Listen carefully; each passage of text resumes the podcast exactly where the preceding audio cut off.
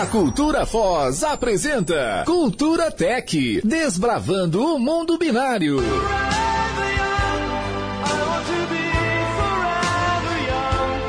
Salve, salve Foz do Iguaçu, achada luz dos negócios. Como é que vocês estão? Tudo bem? Eu, Jefferson Maran e o Giovanni de Matos estamos apresentando mais um Cultura Tech para vocês.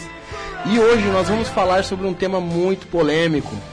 Sempre polêmico, né? Sempre polêmico, Sempre sempre, polêmicos. polêmicos. Trazemos a polêmica à tona, já que essa cidade anda num marasmo, num marasmo pandêmico, né? Vamos reduzir a loção. o retorno? Teste. A loção. Teste 1, 2. Né?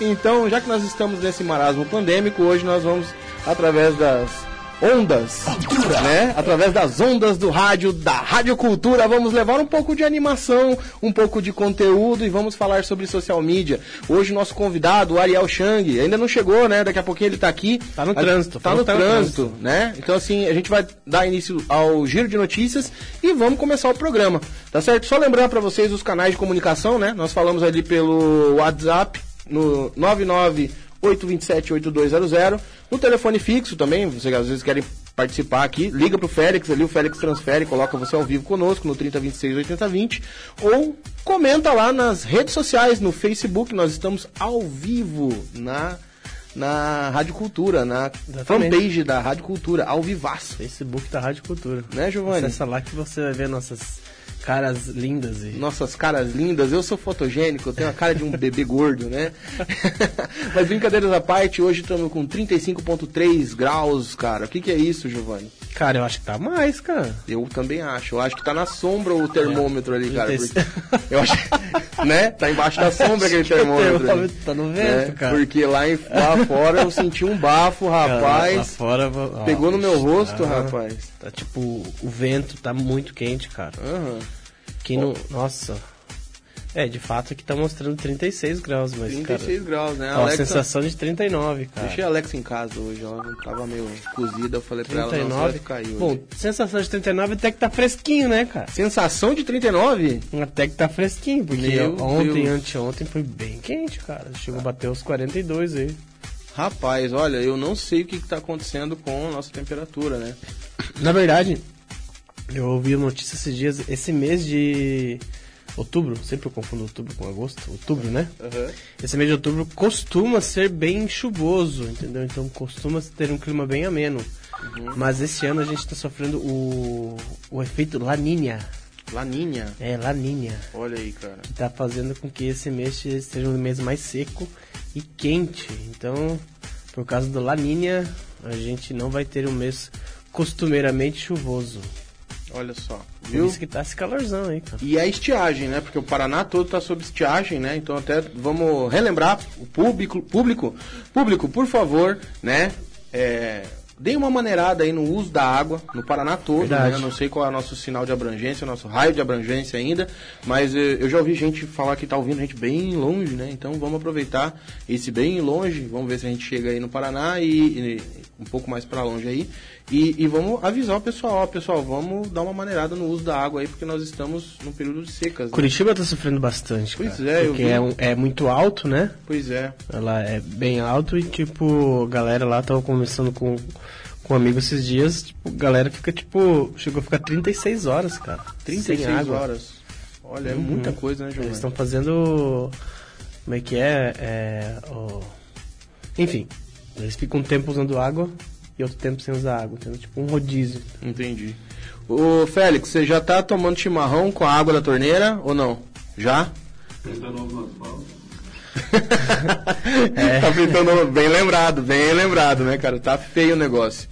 Então vamos lá, vamos pro nosso giro de notícias. Eu ia colocar hoje aquela musiquinha do, do giro, do roda-roda do, do baú, porque a gente, tá, a gente tá em busca. Ah, pessoal, então assim, é, quem tá ouvindo a gente também, né? Deem dicas pra gente, pra gente fazer aqui o giro de notícias, né? Fazer o nosso teaserzinho do. O, qual seria a melhor música, a música mais engraçada, ou a música pra, pra gente poder dar introdução ao nosso giro de notícias, né? Mas esse Félix é um monstro, né? Bom, Então, alô você, bem-vindo ao Giro de Notícias da Cultura Tech. Boa. Muito bom, Félix imitando, né, cara? Então vamos lá. Então, hoje nós vamos abrir o giro de notícias, né, com a nossa nova vinheta, o giro do, do baú. E, e vamos abrir com a seguinte notícia: o app da Apple do Apple TV será lançado para Xbox. Rola nesse mês, em forma beta, tá? Então, assim, quem tem Xbox aí já vai poder assistir o Apple, T, o Apple TV dentro do seu próprio Xbox. Agora tá todo mundo fazendo streaming, né? Não, é porque agora aquela questão da web app, né? O web app, a, a questão do. Os caras estão colocando todos os dispositivos aí pra, pra multiplataforma, né? Uhum. Então virou modinha nos desenvolvedores, né? Todo mundo. Tanto que uma das, um dos streamings da Amazon eles fizeram só web app. Daqui a pouco vai virar tipo uma TV a cabo, né, cara? O cara vai contratar um serviço que, que, que tenha todos esses serviços. A Netflix, a Amazon, é Apple, enfim, porque, cara, se for contratar todos, é, eu acho. E agora a Disney, né, Giovanni? A gente inclusive Disney. vai falar sobre a Disney, porque assim, olha, olha o impacto da Disney entrar nesse a mainstream. Disney é forte, cara. Então, a Disney, Disney. Então, se, olha, todos as todos as os filmes da Marvel e os filmes da Disney vão sair do catálogo do Amazon Prime, do Amazon Video, é, o Amazon Video, se não me engano, é o nome do streaming, né? Acho que é, não sei. A, a Amazon Prime Video. Isso. É, Amazon Prime Video. Então vai sair do catálogo deles e vai para o catálogo da Disney. Aí todo mundo pergunta aí pra gente: "Ah, o que que aconteceu? Qual que é a diferença? Ou o que que tem a ver, né?" A grande pergunta que uhum. sempre fazem nessa área pra gente. É, e, cara, tem tudo a ver, cara. Tá que teu filho gosta, você assina Prime Video lá por R$ 9,90 pro teu filho e joga na mão dele e deixa ele se divertir, acabou. Amigo. O negócio é fazer que nem a Netflix faz, né, cara? Criar os próprios conteúdos. Pois é, então, eu acho que vendo que esse caminho estava estava se abrindo, esse mar estava se abrindo, né? Eu acho que a, a Netflix começou a produzir o seu conteúdo para que ela tenha aderência, né? Para que ela mantenha aderência. dependendo de produtores, né, cara? Justamente, Seja por produtor. Justamente. E eles colocaram lá no começo o Adam Sandler para produzir grande parte dos conteúdos, né? Ah, eu não sabia, não. É, é eles, eles fizeram um contrato milionário com uma das, das, das empresas dele para poder gerar esse conteúdo. Então, é, enfim, é, são só os bastidores do grande cenário, do, do cenário de, de mídia, de, de conteúdo, né? Uhum. Então por que, que a gente está falando sobre isso, né, Giovanni? Porque hoje nosso conteúdo, ele surgiu de um, de um documentário do Netflix, né? Ah, exatamente. É, você falou na semana passada, falou sobre a questão do, do social dilema, né? The Social Dilemma. Não sei nem se pronuncia assim. Social Dilemma. Dilemma. Olha, cara. Não. sei lá se é isso. É, mas ficou bonito, não importa. Então, é, você comentou sobre esse, esse. Muito bom. Quem não assistiu. Esse documentário, assiste. assisti com meu filho, cara, e a gente achou muito interessante. Aí fiz o convite aí pro Abel, para ele vir falar um pouco com a gente. É, daqui a pouco ele tá aí, pra gente falar um pouco sobre esse conteúdo, falar um pouco sobre essa, esse tipo de, de informação. E, e continuando o nosso, nosso giro de notícias aqui, né?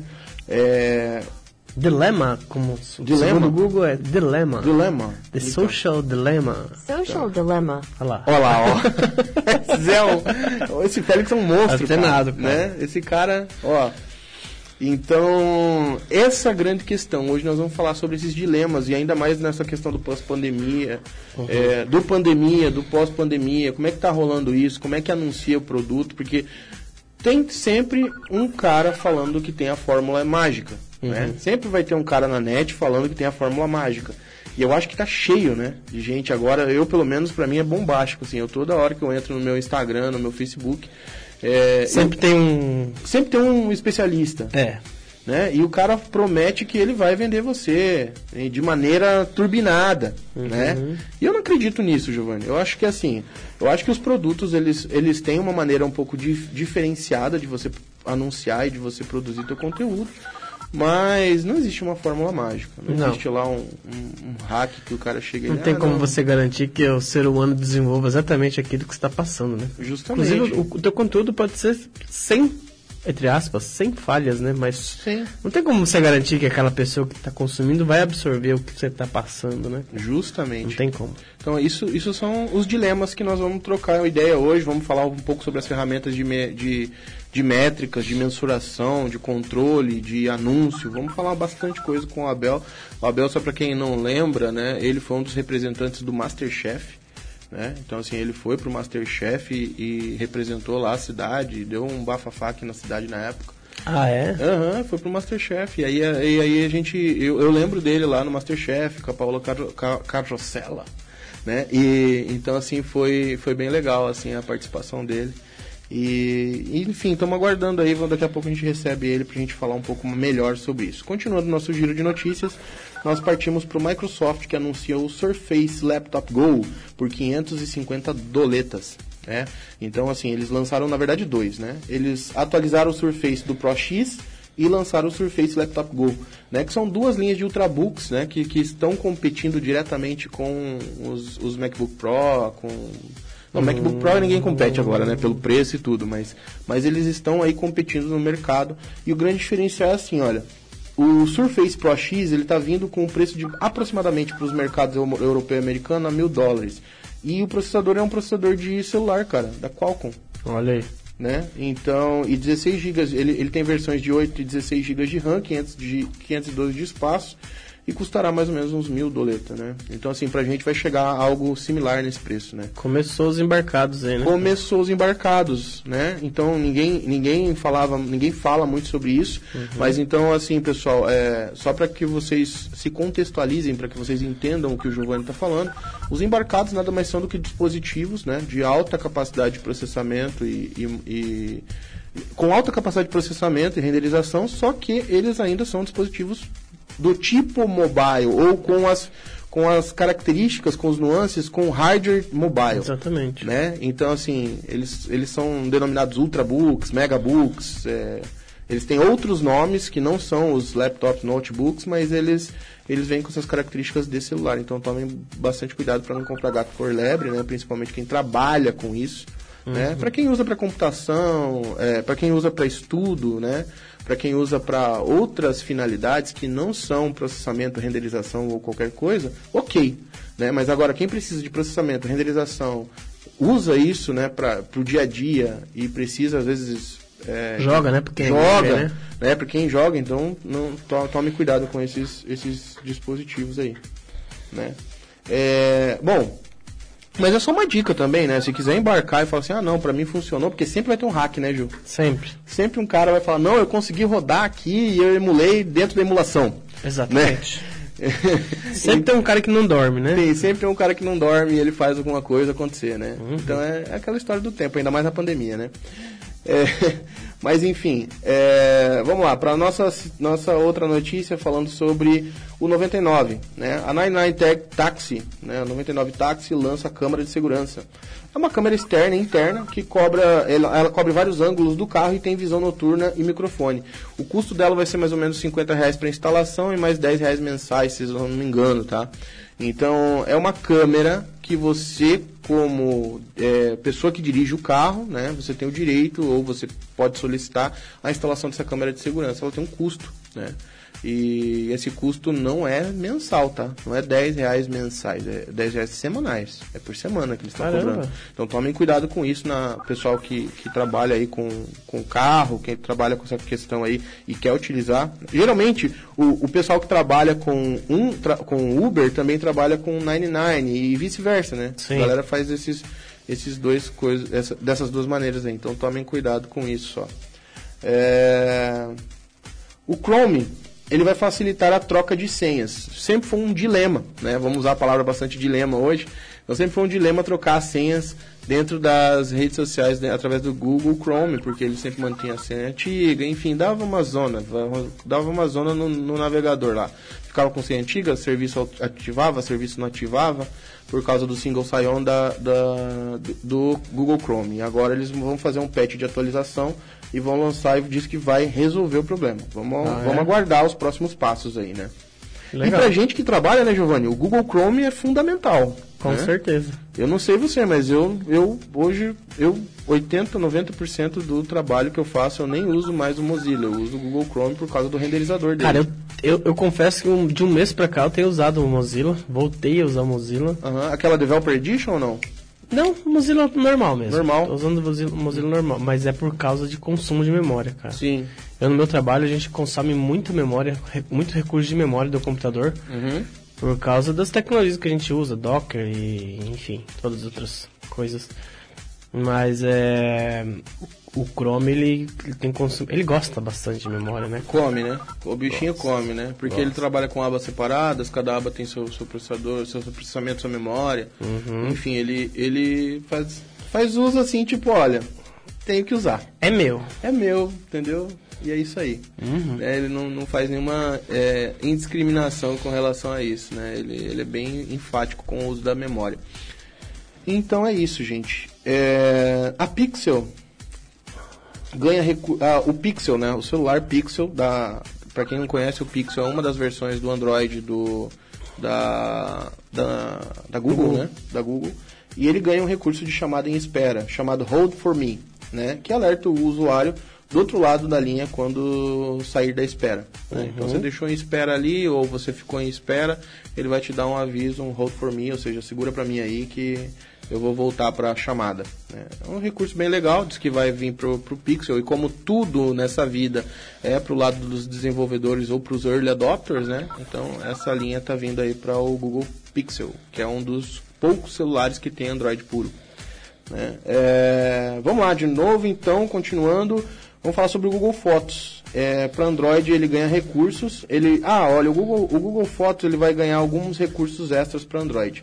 Ele vai ganhar uma ferramenta com IA, com, com inteligência artificial, para indicar filtros e um editor de fotos melhor para Android. Então, basicamente é o seguinte: você tem uma imagem lá, ele vai começar a sugerir para você, ele vai começar a fazer sugestões de filtros para determinado tipo de imagem. Eu achei fantástico, por isso que eu trouxe isso aqui, porque eu, uhum. eu acho que é bem complexo de fazer esse tipo de ferramenta, sabe, Giovanni? Com certeza. E eu falei assim: imagina o negócio ficar lá analisando a sua foto, mas aí tem um viés, né, Giovanni? Imagine, os caras vão ter que fazer sugestões de imagens, ou seja, eles vão guardar essas imagens num banco claro. e, e vão fazer análise dessa imagem ponto a ponto, né? Com certeza. Então, assim, se hoje nós estamos. Se o nosso dilema hoje é as redes sociais, então, peraí, o Google Fotos também é um dilema aí, né? Ah, com certeza, cara. Porque eu acho que ninguém mais guarda imagem em casa. Eu acho que ninguém tem HD externo, ou poucas pessoas têm um HD externo com suas imagens guardadas ali. Eu confesso que minhas imagens estão, estão todas na nuvem, cara. Olha aí, tá vendo? Tudo. Faço questão, inclusive, de deixar lá. Olha aí. Então, o que, que, a, o, que, que a, o Facebook falou? Não, tranquilo. Deixa que. O Facebook não, perdão que, que a Google fez, né? Ela vai lá e falou assim, não, tranquilo. Deixa com o pai. Deixa comigo aqui, eu só vou fazer uma análise aqui para sugerir uns filtros para você, né? Uhum. Mas será que... Eu, eu, não li o termo de privacidade, né? Talvez quem, gente... quem que lê? quem que lê? Talvez seja importante... Se você lê aí, manda, manda mensagem Fala aí. Não, eu leio. Porque pode ser, né? Que pode tem ser gente que lê. Justamente. Eu já ouvi falar de gente que fica lendo, cara. A Eula? Lembra ah, da Eula, Giovanni? Uhum. Para instalar o sistema operacional? Sim, eu já vi gente que. Eu já ouvi falar de gente que fica lendo isso daí, cara. Eu, eu vou ser bem sincero, não leio nada não, cara. Eu também não. Infelizmente, é. né, cara? É muito grande, cara. Ah, Quem é que vai ler aquilo lá? Tem ser complexo, né? É complexo. Não, tá louco.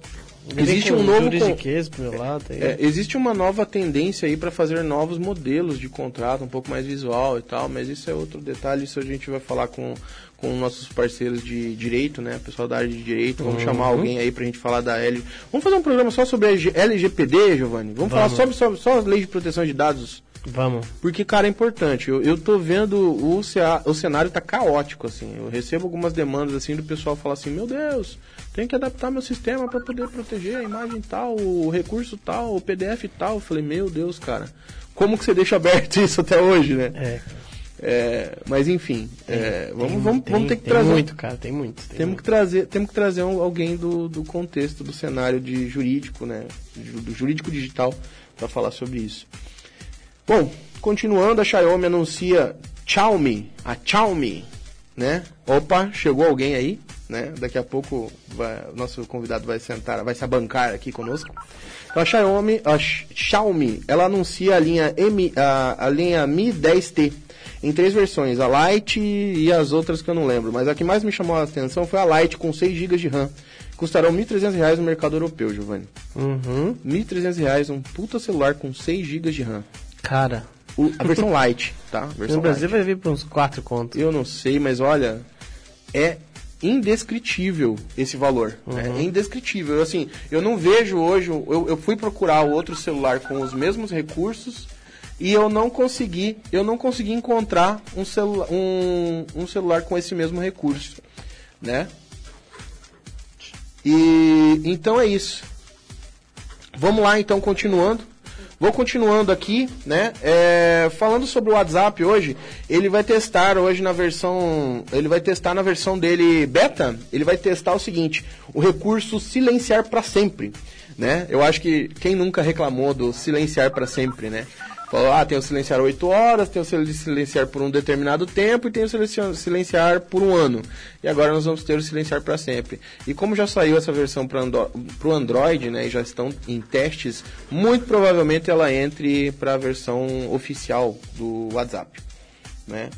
É, cara, um outro, um outro, um outro recurso vestível, Giovanni, que surgiu aí da Xiaomi foi o Mi Watch que vai vir com a versão redondinha, né? Porque até então eles tenham feito só os quadradinhos. Reloginho, se diz? Reloginho. Legal. Vai vir por 660 pila, tá? É, não sabemos o preço aqui no Brasil, tá? Porque no Brasil não, não sabemos, né? Aqui Sim. a zoeira não tem limites. Mas, Mas no Paraguai, né? É, no Paraguai nós... acompanha. É, esse preço que nós estamos falando é do mercado europeu, tá? Então ele vai vir com oxímetro e vai acompanhar 117 tipos de exercício. Olha que loucura, você vai estar com um dispositivo Nossa. que sabe 117 tipos de exercício que você está executando. Maneiro, né? Fora os outros recursos, né? Eu preciso de um desses. Cara. Mas sabe qual foi o, o, mais interessante? É que ele veio com um oxímetro. Uhum. Porque é um negócio que está em tendência, né? Porque Sim. agora, por causa da pandemia, todo mundo tem. É, todo mundo que apresentou quadros de Covid teve problema com essa questão da, do oxímetro. Uhum. Então, ou, ou melhor, ela conseguiu validar ou conseguiu saber um pouco mais sobre, sobre a doença através do oxímetro, né? Então o dispositivo, esse, esse vestível vai vir com esse recurso.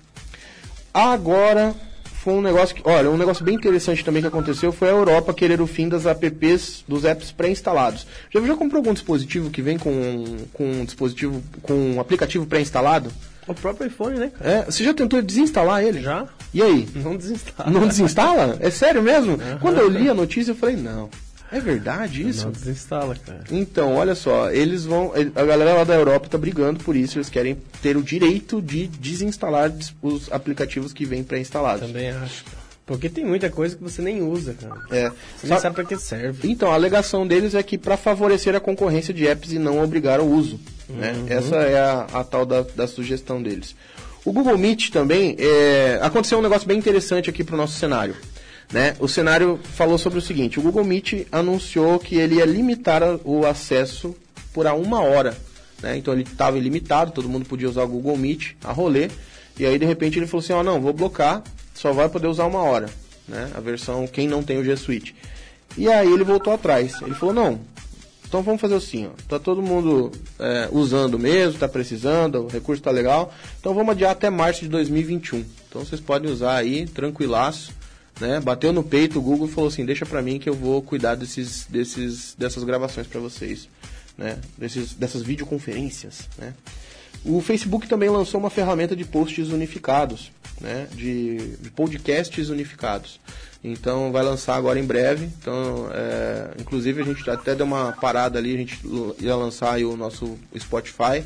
Mas a gente lançou a Rádio Cultura, o Caleb lançou pra gente o, o Spotify da Rádio, Rádio Cultura, tá com bastante conteúdo lá. Quem quiser ouvir via podcast, por favor, entra na Rádio Cultura, no, no Spotify e ouçam os, os debates, se eu não me engano, os debates do, dos candidatos a prefeito da cidade. Já tá no ar? Tá no ar, tá no ar.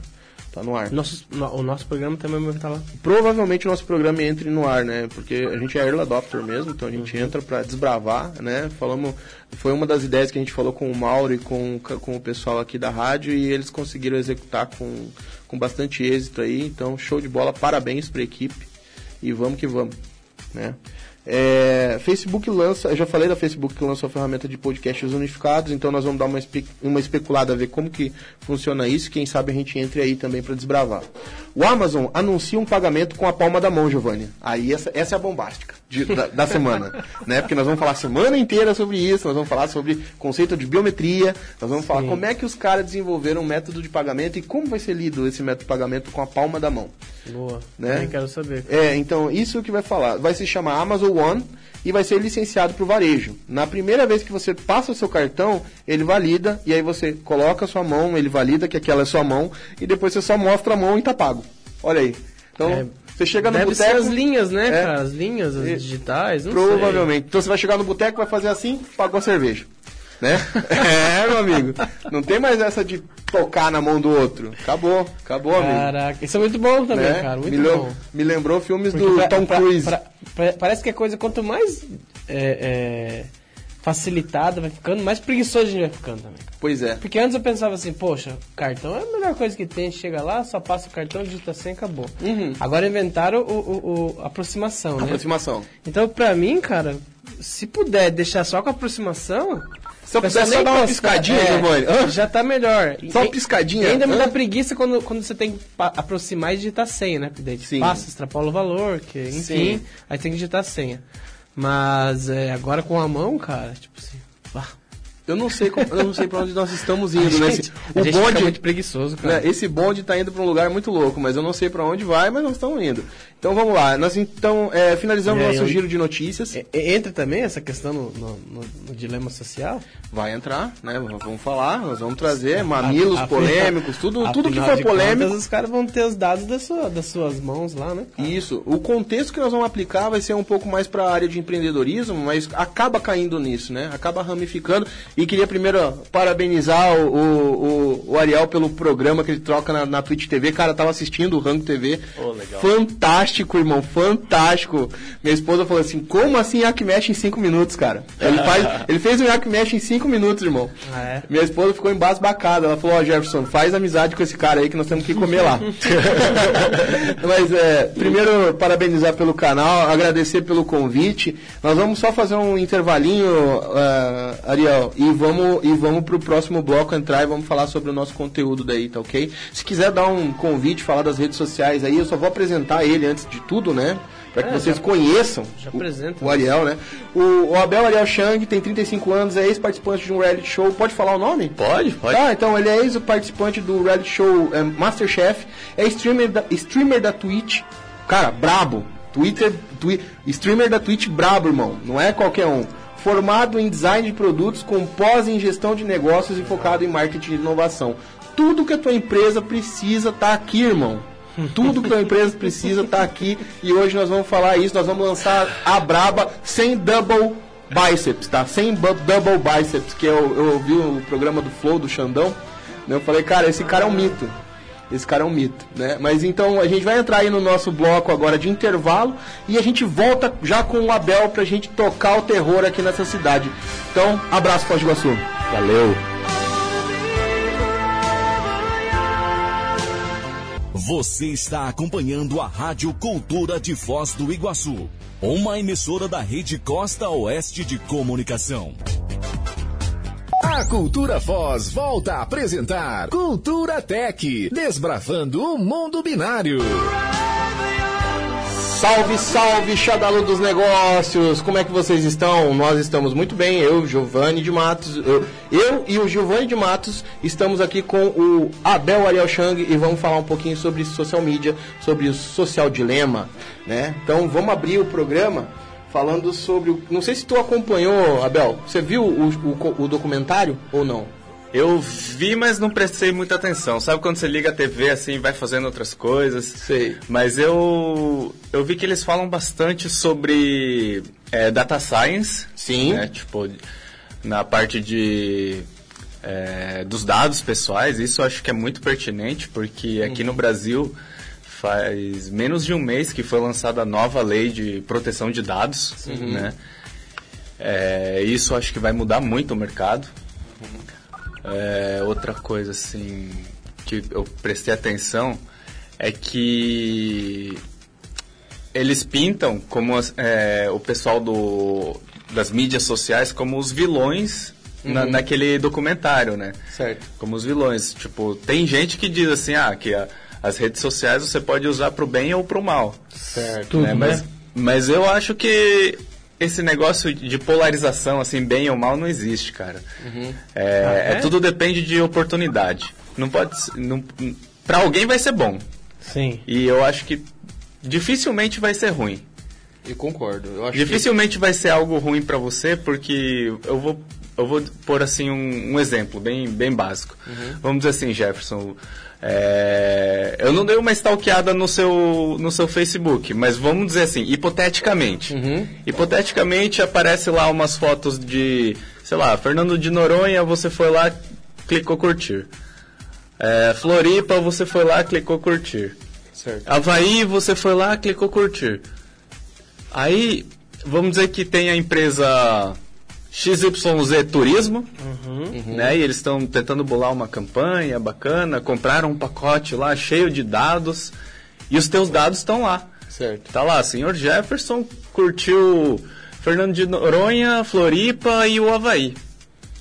Aí eu, eu eh, como empresa XYZ Turismos, vou, vou, montar minha campanha e daí eu vou mandar meus anúncios para você. Uhum. Se eu mandar uma, um pacote de, de praia, né, um, um destino assim turístico com um tema praia, a minha taxa de conversão vai ser tipo enorme. A chance de eu fechar esse negócio com você vai ser muito bom.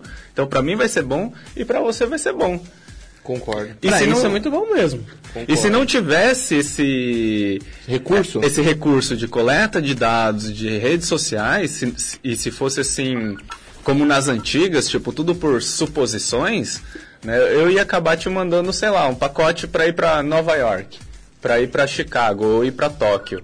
São todas cidades metrópole super legais, uhum. né? Mas não é o que você gosta, né? Não é a tua praia. Não é a minha praia. Ó, oh, pegou? Né? Então a gente entra, cara, da melhor maneira possível. Obrigado mesmo, Abel, porque é bem esse a temática que eu queria abordar. Veja só, imagine, imagine você tá participando ali do, da, da questão das redes sociais e tal, tá lá dando dando os dados, as pessoas estão coletando seus dados e aí a empresa ela começa a se beneficiar disso, correto?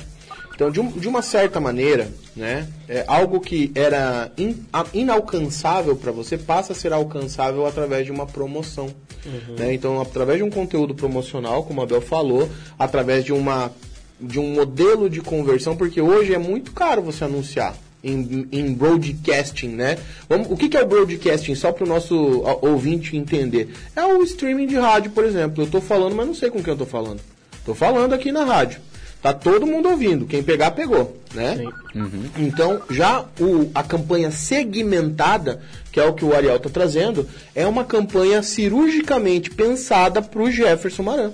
Né? Ou seja, ela vai ali no âmago e pega, inclusive, o meu desejo, meu desejo, meu interesse, que é praia. E ela vai lá e me entrega um conteúdo, uma folha, algo, ou um vídeo, algum conteúdo em si que vai me instigar a poder entrar nessa área. Né? E eu acho que o business inteligência, o, o BI, né, Giovanni? Que é, tu que trabalha na Pipefy com essa questão de automação, eu acho que é muito forte das redes sociais. Sabe o que me chamou bastante atenção, gente? Me chamou bastante atenção aquela questão do você passar o scroll do Instagram. Eu não sabia que, que o tempo que eu ficava no scroll, scrollando, né? A gente chama no programação, a gente chama de scrollando, né? O tempo que eu ficava scrollando era contabilizado. Você sabia disso, Ariel? Sim, o, o seu celular ele, ele grava todas as suas ações. Ele marca o, o tempo de, de tela de cada aplicativo que você, você ficou aberto. O, ou seja, no, no iPhone ele faz isso. Eu não sei se o Android. O Android provavelmente também ele deve é, gravar essas, esses dados. Cara, e alguém está se aproveitando né? disso. E alguém bem lembrado. É alguém muita métrica, né, cara? É muita métrica. É muita métrica. É, é tempo que você fica scrollando, o tempo que você fica parado vendo um anúncio, o tempo que você fica parado vendo um post. É, sei lá, tem gente que. Há, quem diga que eles ficam ouvindo o que a gente fala, né? Já aconteceu. Já aconteceu. A gente tá conversando tipo, de alguma coisa e alguém no, no meio do, dos amigos abriu o celular e tá. Pão, a publicidade lá. Publicidade. Ou é muita coincidência, de fato, os caras estão ouvindo a gente, cara. Sim. Android. Android. Android. Não sei se Cara, aconteceu contigo, é... Abel, já. Você tá comentando um assunto e de repente tu abre teu celular. Não.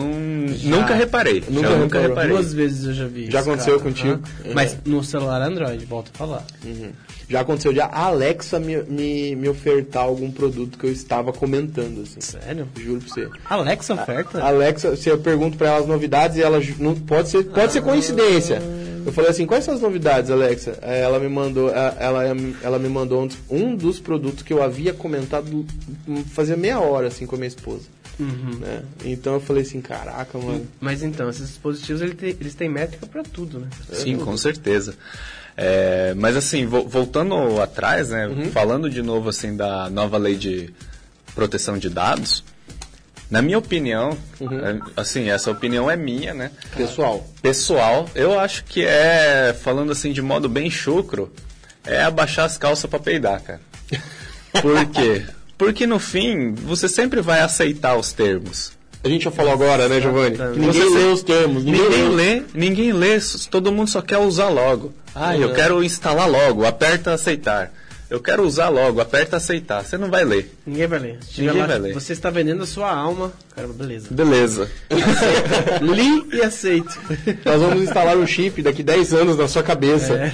né? Para começarmos a mensurar e, a, as suas ondas cerebrais. Tudo é. bem? Beleza. Mete fundo. Cara. E só, só, que toda essa preocupação é. ac aconteceu por, por algum, uma série de eventos, né? Tipo, tem uma, tem uma história aí da Amazon também, uhum. que a menina foi lá, começou a procurar, pro, só pesquisar preço. Uhum. Tava pesquisando uns preços na Amazon e tal, aí deixou por isso. Aí, do nada, chega na casa dela uma mala direta, um envelopinho com vários encartes da Amazon, né? E tudo só propaganda, né? Uhum. Aí quem recebe é os pais. E a menina era uma adolescente e tal. Quem recebe é os pais, os pais olham a correspondência sem entender nada. Ah, beleza, vamos abrir aqui, vamos ver, né? Tá, daí abriram a correspondência lá cheio de encartes assim de roupa de neném, berço, tarará. e a menina não tinha, não tinha contado pros pais que estava grávida. Nossa. Aí deu, nossa, daí deu aquele rolo, né? Uhum. Aquele eu rolo. Não acredito. Eu vi, um comerci... eu vi uma, uma conversa assim também, Abel, sabe? Eu fui numa palestra uma vez de um cara. Ai, caramba, não vou lembrar agora o nome do. do Walter Longo. Não sei se vocês uhum. já ouviram falar. O o pica das galáxias do marketing no Brasil. Exatamente. O Walter Longo falando o seguinte, que eles, eles estabeleceram uma conexão com a NET e com a fralda Pampers na época. E aí eles fizeram o seguinte, eles começaram a entrelaçar os dados, porque o legal do business, do BI, né, do Business Intelligence e do Big Data, é você depois fazer as comparações e criar as, sinapses dentro, né? E aí eles começaram a entrelaçar e combinar os bancos, os múltiplos bancos de dados com as informações, e eles começaram a descobrir pessoas que tinham tendência a ter filhos. Né? Nossa! E através da net, porque tinham o mesmo comportamento assistindo os programas, a programação da net, tinham, e eles tinham passado, ou comprado, ou pesquisado alguma coisa, ou tinham pessoas no vínculo social que compravam Pampers. E aí eles chegaram numa conclusão, eles chegavam numa conclusão e anteviam isso através do e-mail marketing. Uhum. Então eles mandavam é, promoções e começavam a mandar, a pessoa pouco entendia, mas é, eles receberam vários e-mails de callback, vamos chamar assim, onde o pessoal fala de cara, vocês fizeram uma bruxaria, não sei qual foi, mas minha esposa tá grávida. Você não sabe ainda, mas você vai ser papai. Justamente, cara. Então, assim, olha para onde o mundo está indo, né? É. É, a minha esposa também esses dias me questionou assim, poxa, mas você marcou um negócio ali, você comentou num negócio que eu, que eu salvei no Instagram, e aí eu falei assim, normal, a rede social tá aqui, nós estamos trocando informações e ela, ela está absorvendo como uma esponja nossas informações. Então, ela vai me entregar conteúdo que você gosta, eu vou entregar, ela vai me, ela vai entregar meu conteúdo que eu gosto para ti e assim sucessivamente, né? É, por mais, por exemplo, às vezes o Abel está aqui do meu lado, ele está fazendo uma pesquisa no Google, eu estou fazendo uma outra e você está fazendo outra. Cada um vai ter um comportamento diferente, cada busca vai ter um comportamento diferente né? Porque ela vai ser baseada nos nossos comportamentos, na nossa vivência, né? Isso aí. É, mas basicamente é isso. Então, a gente começa com essa questão do social dilema porque foi polêmico, porque foi um negócio que ganhou luz aí nesses últimos dias, e aí fala um pouco sobre a pessoa sair um pouco das, das redes sociais e sair um pouco disso. Então, tu é ao contrário, né, Abel, pelo que eu entendi. Tu, tu não acha que esse negócio, tipo, ah, não, peraí, vamos ter que fazer uma desconexão? Ou tu acha que é, é importante fazer essa desconexão? Não, eu acho muito pelo contrário. Eu acho que quanto mais a gente tiver conectado, melhor. É. Facilita muito. Por exemplo, pô, para que perder tanto tempo tentando achar alguma coisa que você quer se por, por meio de inteligência, inteligência artificial, a, re, a própria rede pode te oferecer, antecipar algo que você nem imaginava que ia querer. É verdade, né? É verdade. pensa? É verdade. É, é um negócio bem interessante. É para aí que o mundo tá andando, né? Com, com toda certeza, com toda certeza. Por isso que eu volto a repetir, esse negócio aí de proteção de dados e tal, é legal até certo ponto. É legal, assim, para para dados sensíveis, por exemplo, sei lá, a tua orientação política, a tua orientação religiosa. Beleza, você quer manter isso para você? Tá, tudo bem. Só que aí, tipo, qual o problema de compartilhar se você gosta de pescar ou não? Boa. Uhum. Né? Qual o problema de compartilhar o, o time que você gosta, as músicas que você gosta? Hoje em dia, eu falo assim, Alexa, toca uma playlist. Uhum. Ela já toca, a, só toca as músicas que eu sempre ouço. Uhum. Ela não nem oferece outra coisa, porque daí já, já sabe que eu não vou gostar. É. Já sabe que eu vou falar assim, Alexa, próxima. Uhum. Sabe, tipo, já. É sempre. Mantém sempre um padrão. E daí a vida fica mais fácil. Sem falar os outros controles, né? Esse dia eu tava com uma preguiça de fazer alguma coisa, falei pra Alexa. É, eu, é, eu, tenho aqueles dispositivinhos, né, aqueles relés. Eu falei pra ela, e eu falei assim, caraca, mano, eu nunca me imaginei não fazendo determinada atividade que era desligar a luz do banheiro. É, desligar a luz do banheiro por um comando de voz, sabe? Porque lá na suíte, né, então assim, é, eu falei para ela desligar a luz, ela foi lá e desligou a luz, porque minha esposa, minha, minhas crianças, elas têm costume de deixar a luz acesa do banheiro. então, assim, eu já tô até pensando em automatizar isso, Abel. Porque já Sim, pensou? você pode criar várias rotinas com a Alexa. É, então. Você pode, tipo, mandar ela trocar, tipo, você fala assim, ah, hora do abate. Aí já troca a luz para vermelha. Exatamente. é bem legal, é um dispositivo que dá muito, muito certo brincar em casa. É, ela interte minhas crianças, né? Ela, ela, fala, ela conta a história da galinha pintadinha e por aí vai. Mas, gente, não vamos falar um pouco mais sobre inteligência artificial, vamos pular para um assunto muito importante que o Abel ele, é, ele veio com esse intuito para a gente conversar, que é falar um pouco sobre a percepção de como o mercado pode se beneficiar sobre esse dilema social, sobre esse social dilema e de como que as redes sociais elas podem beneficiar tanto o empresário quanto a pessoa comum, né? Então tu já trouxe essa ideia falando, não, peraí, não é bem assim, pessoal. Vocês acham que vão dominar a cabeça de vocês e vão tomar as informações de vocês.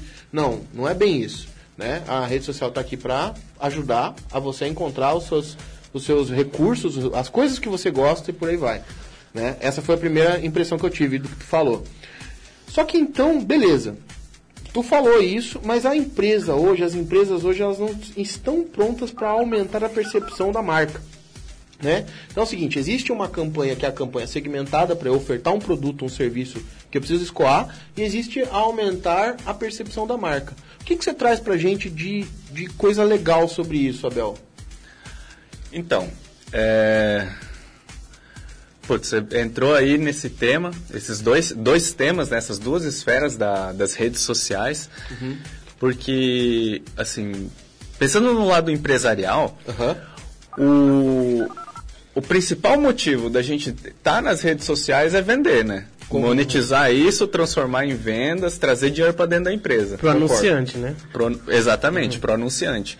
E geralmente, geralmente, quem está vendendo esses veículos de comunicação, né? Ele, ele só quer vender, só quer vender o espaço e azar o teu, né? Não, eu, não me, eu não tô nem aí se você vai vender mais ou menos. Eu quero te vender o meu outdoor, eu quero te vender o meu o meu custo por clique, uhum. né, tipo, que é o que o, o, YouTube, o Google, o Facebook fazem, né, que, que eles te cobram para cada clique que você teve na, naquele teu anúncio, né. Uhum. As plataformas só querem o teu dinheiro e você precisa ter um retorno desse dinheiro, né. Concordo. Aí justamente você tem que, na sua empresa, você tem que tomar a seguinte decisão. Essa campanha, você quer escoar um produto ou você quer reafirmar a tua marca no mercado? Quer lembrar as pessoas que você existe, né? Que, que a XYZ Turismo está aqui no mercado. Aumentar a confiança, né? né? Aumentar, aumentar a confiança, aumentar a abrangência, né? A presença, né? Presença, a presença, entendeu? Bem lembrado. Você, você, pode decidir, você quer vender um pacote ou você quer melhorar a tua presença? Porque se você só pensar em, em vender os pacotes, né? E a, às vezes você pode ter até um, um retorno assim, negativo. Você vai investir, sei lá, mil reais, dez mil reais da campanha e, e não vai vender esses dez mil reais. Não, não, vai voltar. Né? É, e aí eu, eu queria falar sobre o, o primeiro grande erro das empresas. É, geralmente, o que acontece é o seguinte: é, sempre tem aquele funcionário Zé Ruela, Sim. só incomoda, você tá com dó de mandar o cara embora, mas aí você quer dar uma moralzinha pro cara. Certo. Você quer dar uma moralzinha pro cara, você, daí você fala assim, ó. Seguinte, Jefferson, a partir de amanhã você vai ser o nosso gerente de redes sociais. Olha, te Nossa. dei um título. Floreou, floreou o nome. te dei um título bacana, né? Mas, é. pô, você só tava enchendo o saco mesmo. Eu preciso arrumar um negócio aí pra para você se coçar, para você ir atrás, uhum. porque senão só vai me incomodar aqui, eu vou ter que te mandar embora. Beleza, a partir de amanhã você vai ser o nosso gerente de redes sociais. Certo. Aí você pergunta assim: "Ah, beleza, Bel, mas o que, que eu vou fazer?" Não, vai lá, cuida do nosso Facebook, nosso Instagram. Bem comum isso, né? Faz umas postagens lá, né? Faz umas artes. É, é bem isso. E daí, e daí eu vou ficar no teu cangote todo dia. Ó, oh, Jefferson, você tem que postar lá a foto, cara. Tal, chicote, né? Porque eu Pode... sei fazer isso, né? Eu sei cobrar produtividade a partir do post que você coloca. Né? Exatamente. Uhum. Aí tá assim. Olha aqui, cara, a gente tem essa ação rolando aqui, por que, que você não postou ainda? Uhum. Mas, tipo, pô, primeiro, não houve nenhum planejamento. Uhum. Nenhum planejamento, assim, nem de publicidade, nem de marketing, zero estratégia. Geralmente é. não tem, né, cara? Geralmente não tem. E outra, você não, você não é da área de marketing nem de publicidade, você estava lá na parte de vendas, você conhece o produto relativamente bem, porque você era um dos vendedores, vamos dizer assim, hipoteticamente, tá? Claro. Uhum. Você, você, era um dos vendedores, você conhece bem o produto, né? Mas você não é publicitário, você não tem experiência em, em marketing. Sabe mexer um pouco no Photoshop, né? Ah, porque pegou um tutorial. Sim, é por é, isso. Bem né? essa, bem essa. Sabe mexer no Corel, no Photoshop ali. no Corel. No Corel. No Corel, não. trabalha com Corel. Lógico, não. É, é Corel, cara. Sabe, esse é, um, esse é um grande, grande erro que os empresários fazem. Uhum. Pega um, um Zé Ruela qualquer que tá lá só enchendo o saco e fala, não, beleza, a partir de amanhã você vai cuidar das redes sociais e fica lá socando o cara. Todo dia vai, postagem, postagem, postagem. Às vezes o cara não sabe nem para que, que ele tá postando. Já virou automático. Já virou automático. Não, porque a gente precisa de likes. Porque a gente precisa de não sei o quê. É, os caras não sabem que a, a, a, a tal da métrica da vaidade, né, cara? Exatamente. É. Tipo... pode ter mil likes, bicho, mas não vendeu nada. Mas eu acho que o Abel tá querendo trazer a questão da poluição da rede social. Não é isso, Abel? A gente já vai chegar ali. Ah, tá, beleza, beleza. A gente beleza. já vai chegar ali. Uhum. Então, a gente tá tá nessa da poluição da rede social, uhum. né? E dessa métrica da vaidade. Uhum. Porque, pô, o cara vai lá e, e faz sorteio para ganhar seguidor. Uhum. Ah, porque é, a gente tem aí, ah, vamos sortear essa água aqui. E daí você tem que marcar uns 10 amigos, tem compartilhar, seguir, tá? tem que seguir, pipipi, popopó. Dá três pulinhos. Dá os três pulinhos faz um story dando três pulinhos. né? Aí do nada a XYZ Turismo cresceu de mil seguidores para 20 mil seguidores. Uhum. Mas aí, no fim das contas, esses 20 mil seguidores, o, o dono vai pensar: olha, eu tenho 20 mil leads agora. Uhum. Leads são tipo, clientes em potencial. Clientes em potencial. Só que daí, cara, depois o, você vai ver, esses leads são uma. Não sei se pode falar Pô, palavrão, mas são uma porcaria, cara. É uma porcaria. Não, é, é, é não, não adianta, vale cara. nada. Não adianta, não adianta. Não vale não nada. Não é o teu público. Não é o teu público. Não é o teu público, não é o cara que vai comprar. É o cara que clicou lá só por causa do clickbait. O clickbait é o quê? É o sorteio, uhum. é o não sei o quê. Né? Daí você encheu de seguidor, encheu de likes. Pra quê? Serviu para nada. Às vezes não serve nem para reafirmar a tua marca. Isso, isso, me lembra muito de uma startup que eu já tive, cara, que era, que era em, em, em turismo mesmo. Uhum. a gente não sabia de nada de marketing e tal, e a gente fez uma, um, é, uma, uma, uma campanha no Facebook, né? Pra exatamente para conseguir seguidores, né? Sim. Cara, só que começou a gente seguir, tipo, neguinho que, que tinha nada a ver com o negócio. A pessoa que não tinha, é, não era tomador de decisão, entendeu? Era adolescente. Tipo, então não era nosso público. A gente viu, cara, isso, isso tá errado, cara. Tá Sim, errado. da- da- daí acaba dando mais trabalho ainda para a empresa, porque daí depois você tem que filtrar tudo isso aí. Põe lá, você ganhou lá 100 mil seguidores. Desses 100 mil seguidores, quantos são daqui? Vamos dizer que o teu Exatamente. mercado é aqui. Aham. Mas aí quantos são daqui? Como assim, Ariel? Não tem o botão desinteresse comercial no Instagram? Você vai lá e clica na pessoa e fala assim, eu tive desinteresse comercial. Não tem isso aí ainda? Eu acho que não. Não, brincadeira, brincadeira, né? não tem. Não tem, mas, poxa, né? Imagina, imagina uma empresa dislike. fazer isso, fazer um, um no like, Um dislike. dar um Um ignore dislike. na pessoa. Cara, isso seria péssimo pra marca, creio eu, não? Cara, tem. Tem empresas aí que eu dou bloco, velho. Sério. Juro por Deus. Não, mas daí o bloco tá partindo de ti, né? Mas Sim, não é o contrário, né? Porque ia ficar muito feio pra empresa, pra marca, ter que blocar as pessoas porque ela fez uma campanha errada, né? Imagina, ela vai lá, faz uma campanha pra te atrair. Aí você tá dentro, aí ela fala, não, pera aí, você não é o meu público. Nossa, pensa que imagina. loucura, pensa que loucura. Na verdade, isso seria muito interessante. seria muito interessante porque daí você é, reduz o risco de perder dinheiro pelo clique errado. Pode ser, né? Isso Mas seria, isso seria bacana. Um, um- seria um tipo de segmentação. Não é verdade? Ou melhoria da segmentação, né? Sim, é, o- é o- aquele ajuste fino, pente fino do fino. Olha aí. Né? Já que a gente falou de ajuste de segmentação, vamos falar sobre nutrição de leads, então, Abel. Porque tem tudo a ver, né? Nutrir o lead, ou seja, que é o cara que é, o- é um cliente em potencial e ele está acessando as suas redes através de vários canais, né? Então o cara está lá permeando tua empresa, né? Ele está rondando, né? Tá abutrizando tua empresa lá. Tal, tchá, tchá. E só que ele não tem coragem de pousar, né?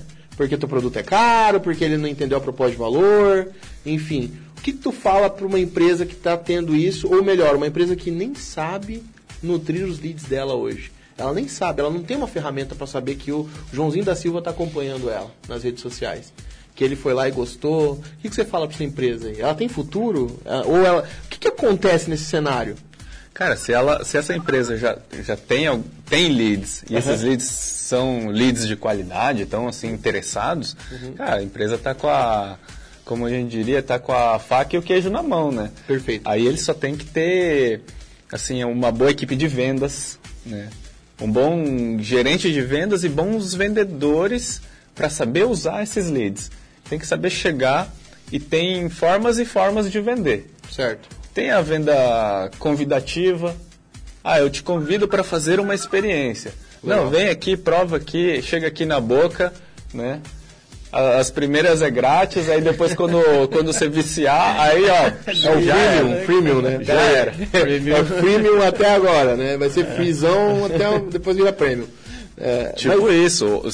Mas assim, o, eu tenho que dar um jeito de te mostrar Uhum. o, o meu valor. Legal, E te convencer assim de que. fazer você acreditar no meu valor.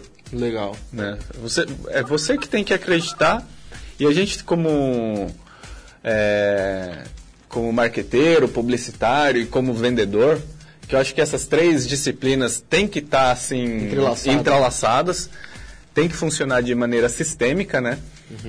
É, a gente tem que fazer você acreditar que você precisa da gente. E não o contrário, não é eu que preciso do cliente, é você que precisa de mim. Concordo. É, é isso aí que a gente tem que fazer, fazer as pessoas acreditarem, né? Como? Ah, oferecendo produtos com grande valor agregado. E por isso é muito importante essa parte de, de redes sociais, é, dados, né, o data science. Por quê? Porque daí eu consigo segmentar bem e meter a, meter a agulha ali no meio da bala. Negócio certeiro, tiro certeiro, para não pulverizar a minha campanha. Por quê? Porque esse negócio de valor é muito subjetivo. Né? Um produto de valor, às vezes, tem um enorme, um gigantesco valor para mim, mas para você às vezes não vale nada. Concordo. Às vezes para o Giovanni vale menos ainda. Sim. Né? Vou, vou, sei lá, dar um exemplo. Um exemplo seria, sei lá. É... Um fluê. Um fouet, às vezes, pra você é super importante. Pra mim, não tem valor nenhum. Exatamente. E eu não sei nem o que, Eu, que é. eu, falo, tá vendo? Eu quebrei o fouet. Eu falei, que porra que fouet? Eu Ah, vai de lado. garfo.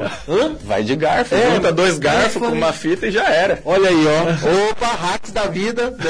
Agora estamos falando aqui com o, o Abel, o cara, o cara brabo do Twitch, né? Pra quem não, não conhece, ele tá streamando lá no Rango TV, acompanha o cara, o cara é brabo, cara. É muito legal ver as receitas que ele tá fazendo lá. É... Mas voltando, desculpa, eu te Não, interrompi. não, claro, ó. Um, o exemplo seria o Fouet ou, sei lá, um carros antigos. Ah, pra quem gosta de carro antigo, um Fusca tem um enorme valor. Com certeza. Tem um enorme valor. Tipo, o cara vai achar assim, ah, nossa, 10 mil reais num Fusca, beleza, eu pago. Aham. Mas pra quem não gosta de carros antigos, o cara nem por milão, o cara não quer o Fusca. Não mesmo. Verdade, cara. Nem de graça, fala, Não nossa, essa bicheira não aí. Quer, que- Não quer se incomodar, né? É, pra quê? pra quê? É, ele fala, não quero me incomodar, né? E o cara, e o outro cara que tem a percepção de valor daquele carro, ele vai lá e fala assim, não, cara, eu preciso daquele Fusca. Eu não posso passar por essa vida sem Ele já Fusca. quer se incomodar, né, cara? Não, é o cara incômodo quer. Pra ele, pra ele não é incômodo. Exatamente. Pra ele é diversão. Exatamente. Olha aí. Por isso que, por isso que é Valores, muito né, importante a gente saber segmentar mercado. E por isso é, essa análise de dados é muito importante.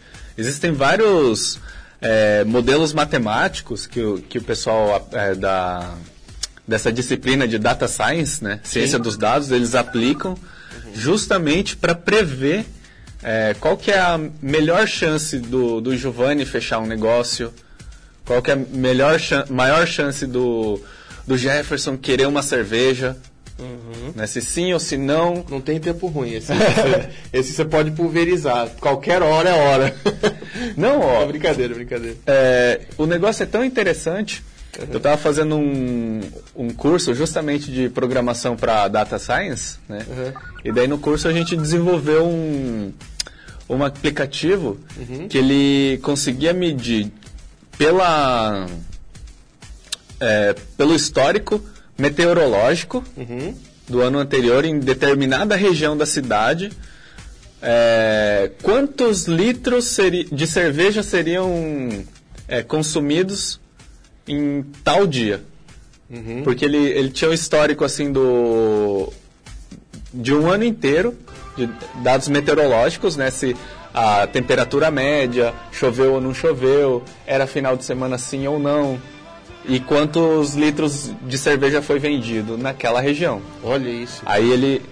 Aí a gente inseriu todos esses dados nesse aplicativo, aí você colocava assim, ah, hoje 3 de outubro, Foz do Iguaçu, 40 graus, ah, beleza, e não tá chovendo, e é um final de semana, ah, então com toda certeza em tal região vai vender tantos litros de cerveja.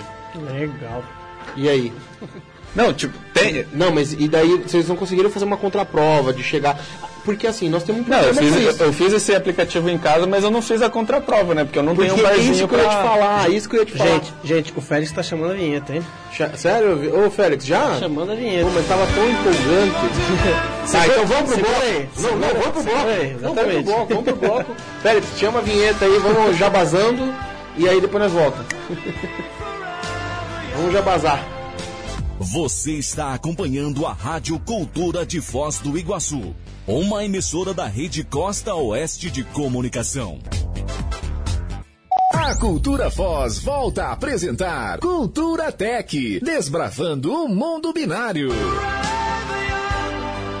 Salve, salve, Foz do Iguaçu, a Chadalu dos Negócios Trinacional, como é que vocês estão? Estamos aqui mais um dia, né? Mais um sábado, eu, Giovanni de Matos, recebendo o Abel, o Abel Ariel Chang, ex-participante do Masterchef, né? E hoje nós estamos falando sobre marketing e sobre redes sociais. A gente baseou o nosso conteúdo hoje naquele, naquele programa falando social dilema, né? Então esse dilema que tá, tá rolando aí, tá hypado na internet, nós trouxemos para o nosso programa e decidimos discutir isso aí, né? Vamos falar sobre esse negócio aí. Será que é isso mesmo? Será que é isso tudo, né? Então, é, e hoje a gente estava entrando aqui num assunto de inteligência artificial. Então, a Bel estava comentando que fez um aplicativo, né?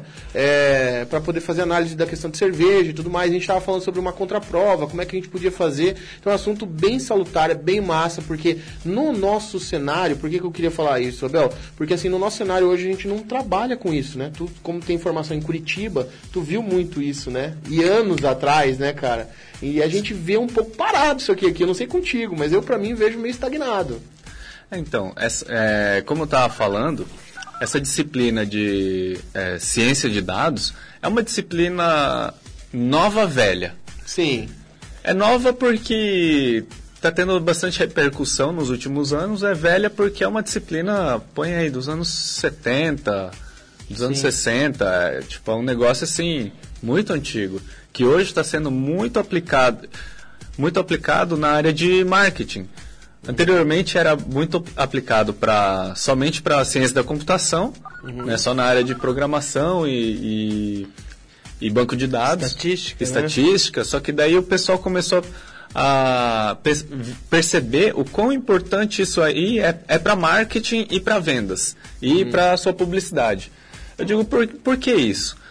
É, naquele estudo que eu fiz, uhum. o aplicativo que eu montei, mas era assim, só a, a base é, para como estudo, né? Claro, claro. Era só como estudo. Uhum.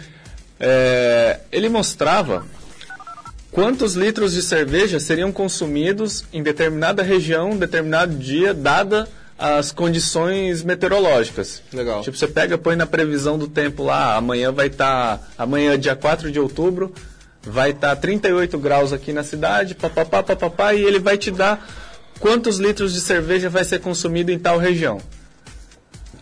Para que, que eu preciso saber disso? Pra, por que esse dado é relevante? Por que essa informação deveria ser relevante? Nossa, isso aí, se você tem um, um bar ou se você tem uma janelinha, isso aí é tremendamente fundamental. Por quê?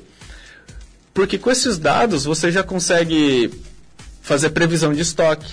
Você pode ter uma tomada de decisão inteligente de fazer ou não uma promoção Hum. Mas se você sabe que é um dia que, que se o aplicativo apontar que vai ser um dia que vai vender pouco e você está precisando de um giro, faz uma promoção. Aí se você sabe que amanhã vai vender bem, ah, então dobra, dobra o estoque. Uhum. Mantém preço, dobra o estoque. Legal.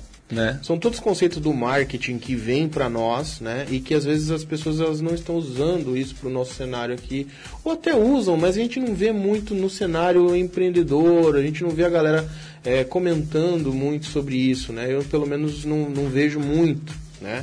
Eu, eu, a, a, o tal do, da inteligência da informação, né?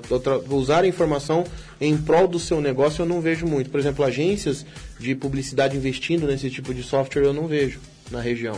Não sei se existe alguma empresa, então assim, se você é empresário, é da área do ramo de publicidade, propaganda, marketing, por favor, investe nessa área, comenta aí, tá? Fala para nós aí como é que você tem feito as tomadas de decisão, né? Porque é um assunto bem interessante. Com toda certeza. Eu, eu também acho que é, pouquíssimas empresas e pouquíssimas agências utilizam esses recursos de é, ciência dos dados. Tá? Justo. Eu acho, eu acredito, tá? Essa é a minha opinião. Uhum. Eu não tenho certeza, eu não tenho assim um relatório. Opa, um relatório dizendo, ah, de 10 empresas, duas usam. Não sei. Sim. Não sei. Mas eu suponho que são poucas, porque eu suponho. Mas eu acredito que você está certo, cara, porque Sim. a gente que mais ou menos tem um contato com, com o cliente, né? Eu nem tanto agora, mas o Jefferson tem mais. Sim. A gente vê que o pessoal não usa dessa essa ferramenta aí, né? Vai meio que na. Vai jogando. Vai jogando. Eles, vai jogando. eles vão muito na percepção, né? No é. feeling. Eles é. chamam de feeling. Eu não sei se isso ainda existe, Abel. Em partes é feeling e em partes é aquele negócio. Já viu aqueles desenhos que eles amarram um palito assim com uma cenoura uhum. e, o, e o burro vai sempre correndo atrás da, da, da cenoura? cenoura. Uhum. A, Olha, eu me desculpe, eu não quero ofender os Pode publicitários. ofender, fala. Não, fala, cara, você tá livre aqui. Mas ó. eu Aqui acho- é um território livre, a gente fechou a porta até, tá? Eu acho que a, a ma- maior parte da galera aqui é, é o burro correndo atrás da cenoura. Tá? Nossa. Por quê? Porque geralmente o pessoal olha o que os grandes estão fazendo E copia. e vão fazer igual. Boa! Ou seja, nós estamos, num, nós estamos numa região trinacional, olhando para uma região que não é trinacional e estamos querendo que os personas sejam os mesmos. Com certeza. Como é que faz isso, Abel? É milagre, né? Não tem como fazer diferente. O cara que faz, fala assim, não, é assim que funciona, ele tá errado, pra mim, na, na minha opinião, e pra ti. Com certeza, com toda certeza tá super errado. Mas por que que ainda meio que dá certo? Hum. Porque os caras pegam os grandes hits, né? Ah, o meme do momento, vamos lá e vamos fazer igual. Vamos entrar na brincadeira. Uhum. Pega lá, ah, tem a dancinha do TikTok. Certo. Não sei o quê. Ah, beleza. A gente que é aqui da XYZ Turismo, a minha empresa fictícia, né? Uhum. Ah, XYZ Turismo, vamos pegar e vamos fazer aquela dancinha que tá bombando agora no, no TikTok. Vai espirrar em alguém. Né? Vai, não, o pessoal vai se identificar. Vamos chegar lá no chique, né? Letícia, né? Pegar, um, pegar um cara lá pra fazer um, um vídeo igualzinho o Mário Júnior ou qualquer um desses outros aí que tá bombando na, na hora, né? Então o pessoal tá sempre correndo atrás, não tá inovando. Ou às vezes, eu, eu até arrisco dizer, às vezes o pessoal aqui até inova, até é criativo, inventa uma campanha, um negócio bacana, tem uma sacada legal, mas não é baseado em dados. Quando você não faz as suas campanhas baseado em dados, baseado em ciência, a tua chance de, de acertar é sempre pequena. Growth Hacking Alert. Growth Hacking Alert. Né? Pra, só para quem não conhece o termo, né? é, é, uma, é um marketing feito baseado em dados. Né? Com certeza, com certeza. O, o, o marketing, a publicidade, a venda, você tem que fazer conhecendo o, o teu cliente. Você tem que fazer a, o teu dever de casa. Ó, eu vou botar assim um exemplo bem prático. Duas situações. Uma, você está lá, vamos dizer assim, estamos na época da faculdade, na época da graduação. A gente pega e só vai para aula.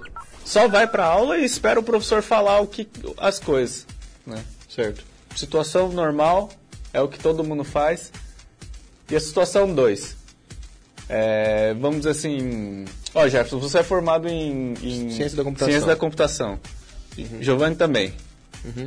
Vamos dizer assim, ah, aula de banco de dados. Certo. Aula de banco de dados, está lá o professor. Só que em casa você já, já estudou SQL, MySQL, você já sabe é, MongoDB, você já sabe tudo isso aí. Certo. Você já estudou em casa antes. Aí- mas você precisa cumprir a grade curricular da faculdade. Perfeito. Você foi para a faculdade, só que você foi preparado. Você conhece já a matéria. Obviamente a gente nunca sabe tudo. Certo. Mas você já estudou. Chegou lá, e daí então, as coisas que o professor vai te falar, algumas você sabe, e aquele pouco que você não sabe, você vai lá, tira dúvida e aprende mais ainda. Vai assimilar mais, mais fácil, né? Vai aprender muito melhor. E nos negócios é a mesma coisa. Se você conhece o teu cliente e você sabe quais são os seus desejos e os seus anseios, antes deles se manifestarem, você já está na frente de toda a concorrência. Que puta analogia, Giovanni. Você Isso já- não tem preço. Isso aqui é uma consultoria. Isso aqui- Claro. esse programa é uma consultoria, cara. Se você não perde, só queria só deixar bem claro, o, o Abel tá aqui dando praticamente a cereja do bolo para vocês, irmãos. Né? Então aproveitem, né? E continuem, entrem em contato, façam perguntas nas redes sociais aí, nós estamos aqui para poder ajudar, né, Abel? Vamos dizer de novo, vou, vou botar de exemplo de novo a, a minha empresa fictícia Legal. aqui pro programa XYZ Turismo, né? Com base nos dados. Hoje esses dados eles estão, estão abertos para quem quiser pegar, para quem souber pegar, para quem souber usar as APIs corretas, né? Eu consigo ver o que, que você curtiu no Facebook, o que, que você deixou de curtir no Facebook, no Instagram, as localizações que você fez check-in. E se eu pegar todos esses dados, jogar numa máquina de. É, num machine learning, Certo. né? numa inteligência artificial para fazer uma, uma regressão linear, né? E eu colocar os inputs corretos, ele vai me dar. é, eu, eu vou conseguir saber os teus desejos, o que, que você gosta, o que, que você talvez não gosta, né? Aí eu já sei as coisas que você gosta, então eu posso te oferecer essas coisas antes de você me procurar Olha aí. antes de você me procurar, antes de você pensar em fazer uma viagem, eu já, eu já tô te oferecendo aquela viagem pra praia. É uma análise preditiva, né? Você está conseguindo fazer uma análise preditiva a partir dos dados. Isso é muito importante. Existem vários algoritmos para fazer isso. Tu colocou aqui um que é o regressão linear, né? É, por isso que o Python ficou bem famoso, né? É, porque ele, ele tem uma biblioteca bem famosa para isso. E, e caiu nas graças de todo mundo que trabalha aí. Se você aco- acompanhar no Google Trends, você vai ver que o Python deu uma hypada, ele subiu, ele deu uma bandeirada, como a gente chama, né? E essa bandeirada foi justamente por isso, porque essas informações que tu está trazendo para cá foram criadas e eh, fo- fo- foram requeridas dos profissionais de TI e de marketing para que a gente conseguisse trazer essa análise preditiva de dados, né? Ou seja, eu, eu prevejo o que aquele cenário, o que, que aquele contexto, o que, que aquela cultura está falando, o que, elas estão precisando e tudo mais. Isso é fantástico, Abel. Eu acho isso fantástico. Cara, isso, isso é muito legal.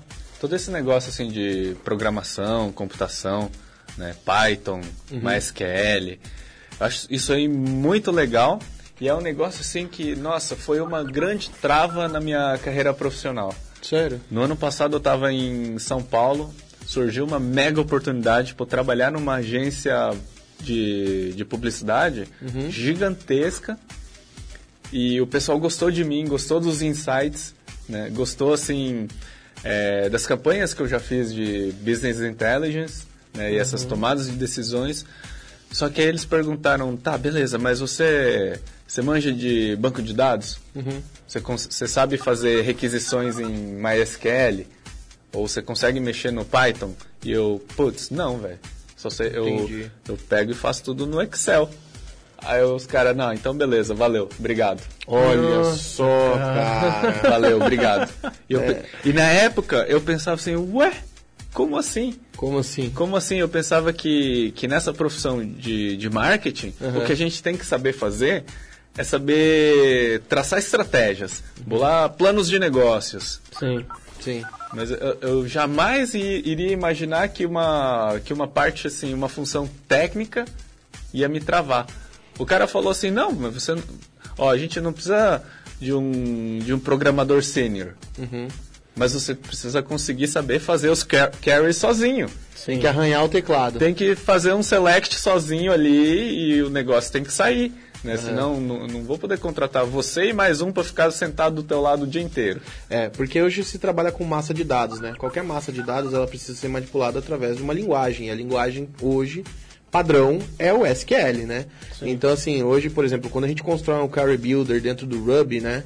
Então assim, um query builder é um campinho lá, a gente coloca todos os data tables e fica tudo lá disponível para o analista, né? Até o- um Grafana ou até uma outra, até ferramentas de Elasticsearch também fazem isso, né? Você precisa saber fazer as consultas básicas para você chegar naquela, naquela informação que você precisa. É fantástico, são ferramentas fantásticas, mas realmente elas requerem um pouco de conhecimento. E às vezes o treinar uma pessoa para isso é um pouco complexo. Sim. E eu não vejo especializações nisso pra galera do marketing aqui, Abel. Não sei se você já viu.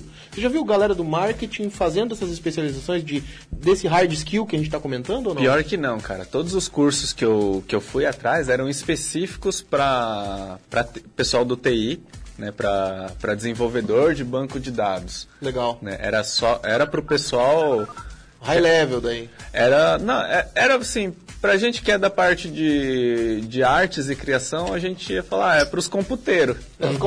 É pros computeiros, né? O cara dos computers, né? Os caras que vem e formata nosso computador. Só. Computer. Mas, cara, tem algumas ferramentas já que abstraem isso daí. Onde eu trabalho, o pessoal usa isso. Eles fazem as carries, né? Só que não é literalmente escrevendo na select, asterisco, from. É, tem uma ferramenta que abstrai isso, cara.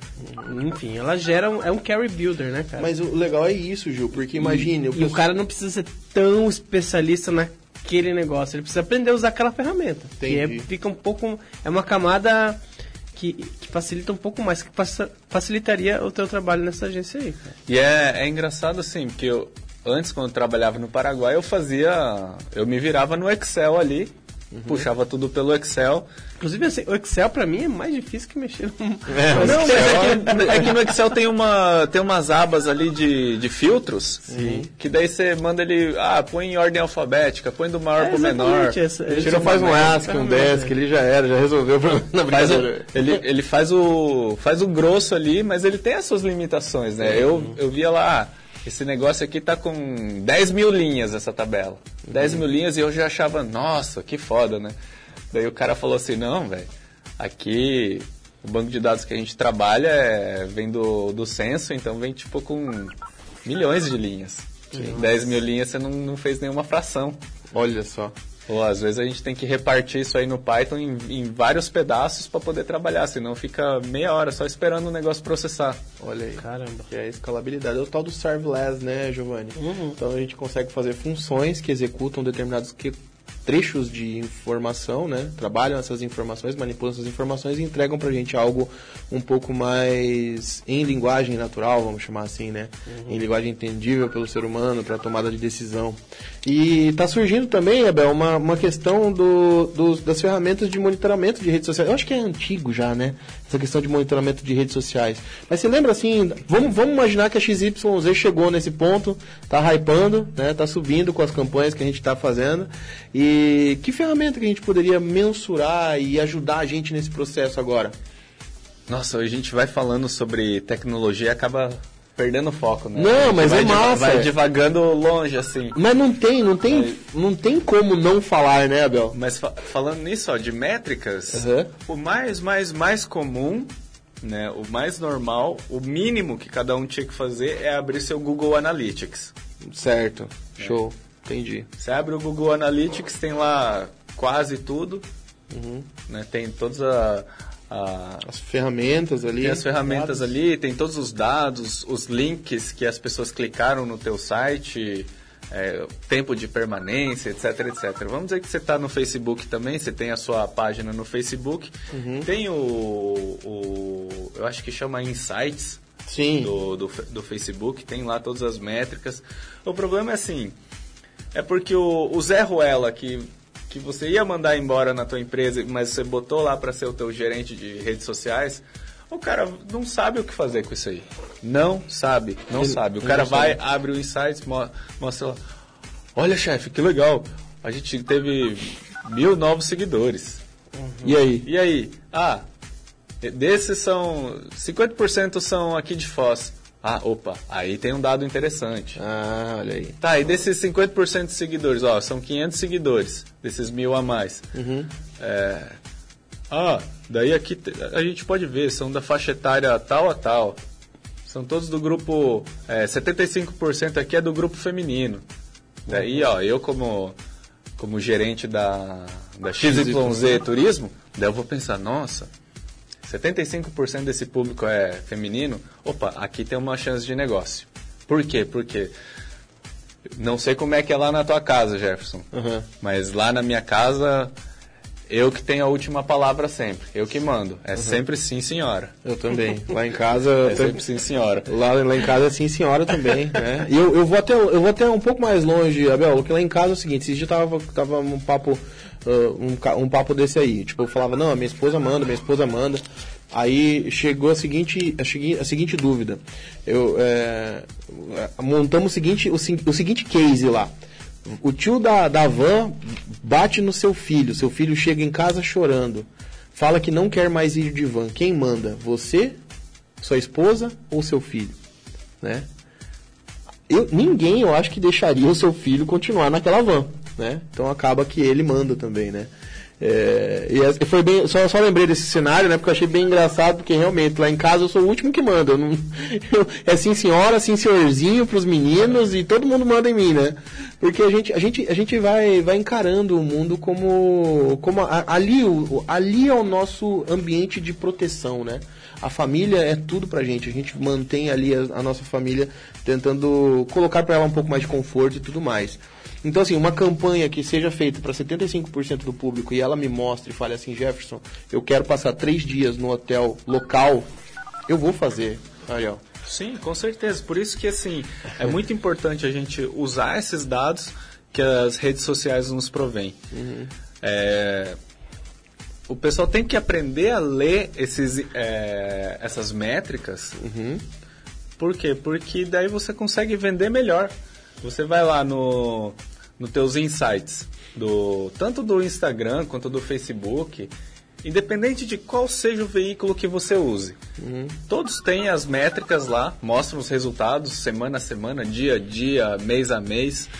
Você pega lá, coleta e eles normalmente te dão meio cru, uhum. né, por causa da proteção de dados, das proteções de dados, né? Ele não vai dizer que que é eu, você ou ele que, que gosta disso ou daquilo. Uhum. Ele vai dar um contexto geral, vai te dar uma porcentagem do, dos teus clientes ali, dos teus seguidores, né? Teus uhum. espectadores. E vai, vai te dizer, tantos por cento dos teus espectadores são aqui de Foz.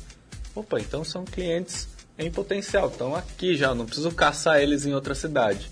Legal. Tantos têm de tal a tal idade. Opa, idade economicamente ativa, né? Eu já pego e já descarto é, criança que ou, ou, não, né? Ou po, po, depende da, da, tua estratégia. Uhum. Mas você vai lá e vai já no ponto, vai lá na ferida, né? Você sabe que tantos por, destes tantos por cento são mulheres ou tantos por cento são homens, aí você decide, você fica pensando, pô, quem que decide na casa, né? Na minha casa é minha mulher que decide, minha mulher que manda e pronto. Sim. Isso aí é um fato. Sim. E se a minha mulher fala que a gente precisa de férias, precisa ir e ficar lá num, num resort, aí eu eu não vou dizer que sim, que não na hora, mas eu vou, no mínimo, eu vou consultar a minha carteira. Né? Ah, vai, vai dar para bancar ou não? Puta, se dá para bancar, então, então não, vambora. Né? Então vambora. Ou seja, mas você parou e pensou, que é, o que, que é a estratégia do funil de vendas, né? Porque a, vamos entrar agora já no segundo assunto dessa parte, que é o seguinte, eu trouxe aqui o, o, visitante, o lead, você falou vários nomes, né? Visitantes, leads, oportunidades, clientes, tu falou também sobre o espectador né? Que nada mais é do que um nome desses mesmos nomes aqui, mas que, que com uma maneira diferente, uma perspectiva diferente, né? É, então, ou seja, o teu funil de venda tem que estar preparado para aquela criança, tem que estar preparado para o canal que aquela criança está consumindo, tem que estar preparado para o canal que aquela mulher aquela persona mulher está consumindo, tem que estar preparado para o canal persona do marido que está consumindo. Então é um negócio meio que é, é um obstáculo. É quando, quando tu fala assim, não dá para fazer uma campanha de marketing sem pensar, sem antever as coisas, agora faz total sentido para mim, Abel, porque eu não consigo imaginar. Eu, é quase que montar um. É quase que montar o desvendar de um, de um homicídio, cara. Né? Você tem que ir lá montar um mapa ali e falar assim, ah, peraí, olha só aquele personagem ali vai fazer tal coisa, porque daí, daí vai desencadear uma vontade na personagem B, que vai para aquela rede social C Sim. e que vai vai e aí a gente vai atingir a criança no canal YouTube D e a gente vai ter, a gente vai lograr êxito aqui, Caramba, vai vender nosso é produto. É muito doido. É um Inception, né, cara? É isso mesmo que eu tô entendendo ou não? Totalmente. totalmente. É isso mesmo? É exatamente isso aí. Que empresa que tá fazendo isso aí, Giovanni, aqui em Foz? fala, fala pra cara, mim uma. Você, você falou uma coisa aí, tipo assim, do, do, do hotel local. Inclusive até um outro programa a gente falou. Eu não vejo propaganda pra que, de hotéis em baixa temporada para quem é de Foz, cara promoções, entendeu? Não, olha, já começou. Olha, eu não vejo vou isso. Cara. Eu vou Pessoal, então, por isso, eu acho que por isso aí, por, já, dá, já dá pra jogar por isso daí que eu não, não vejo empresa aqui de pós fazendo isso. Cara. Mas você é socialmente ativo, economicamente falando? Sou. Porque isso, esse foi uma métrica que o Abel trouxe. Ele falou assim, uhum. assim, olha, pessoas socialmente ativas. Eu também sou, eu também não vi, Giovanni. Não. Então alguém está fazendo alguma coisa muito errada aí. Nem um pouco. Né, Abel? Um pouco. Ó, por exemplo, eu, eu, vou dar. Eu, eu, eu tô trazendo vários exemplos, assim, que claro, fica, sites, fica, né? fica, mais fácil, né? Uhum. Eu lembro que um tempo atrás, quando tava para lançar aí um.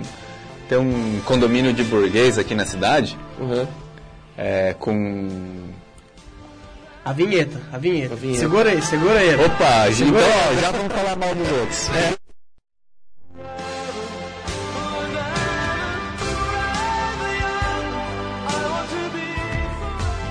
Rádio Cultura 820 AM, uma emissora da rede Costa Oeste de Comunicação, conectada com você. A Cultura Voz volta a apresentar Cultura Tech, desbravando o mundo binário.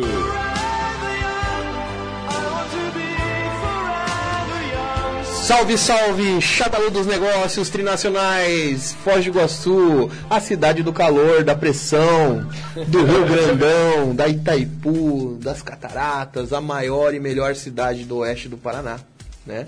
Bem-vindos a mais um programa Cultura Tech. choras, Cascavel? Porque choras, Cascavel. Né? É, estamos aqui com Ariel Chang. Cascavel, tem alguém no Masterchef? Não tem. Não tem, cara. Nossa, agora cara. tem, agora tem. Tem agora? Acho que na semana passada foi lá uma participante de Cascavel, se eu não me engano. Não, mas a gente é pioneiro, pioneiro. É. A gente é pioneiro. Não tem, não tem. A gente foi lá e hypou lá primeiro, entendeu? Isso, com certeza. Mijamos no poste, é nóis. entendeu?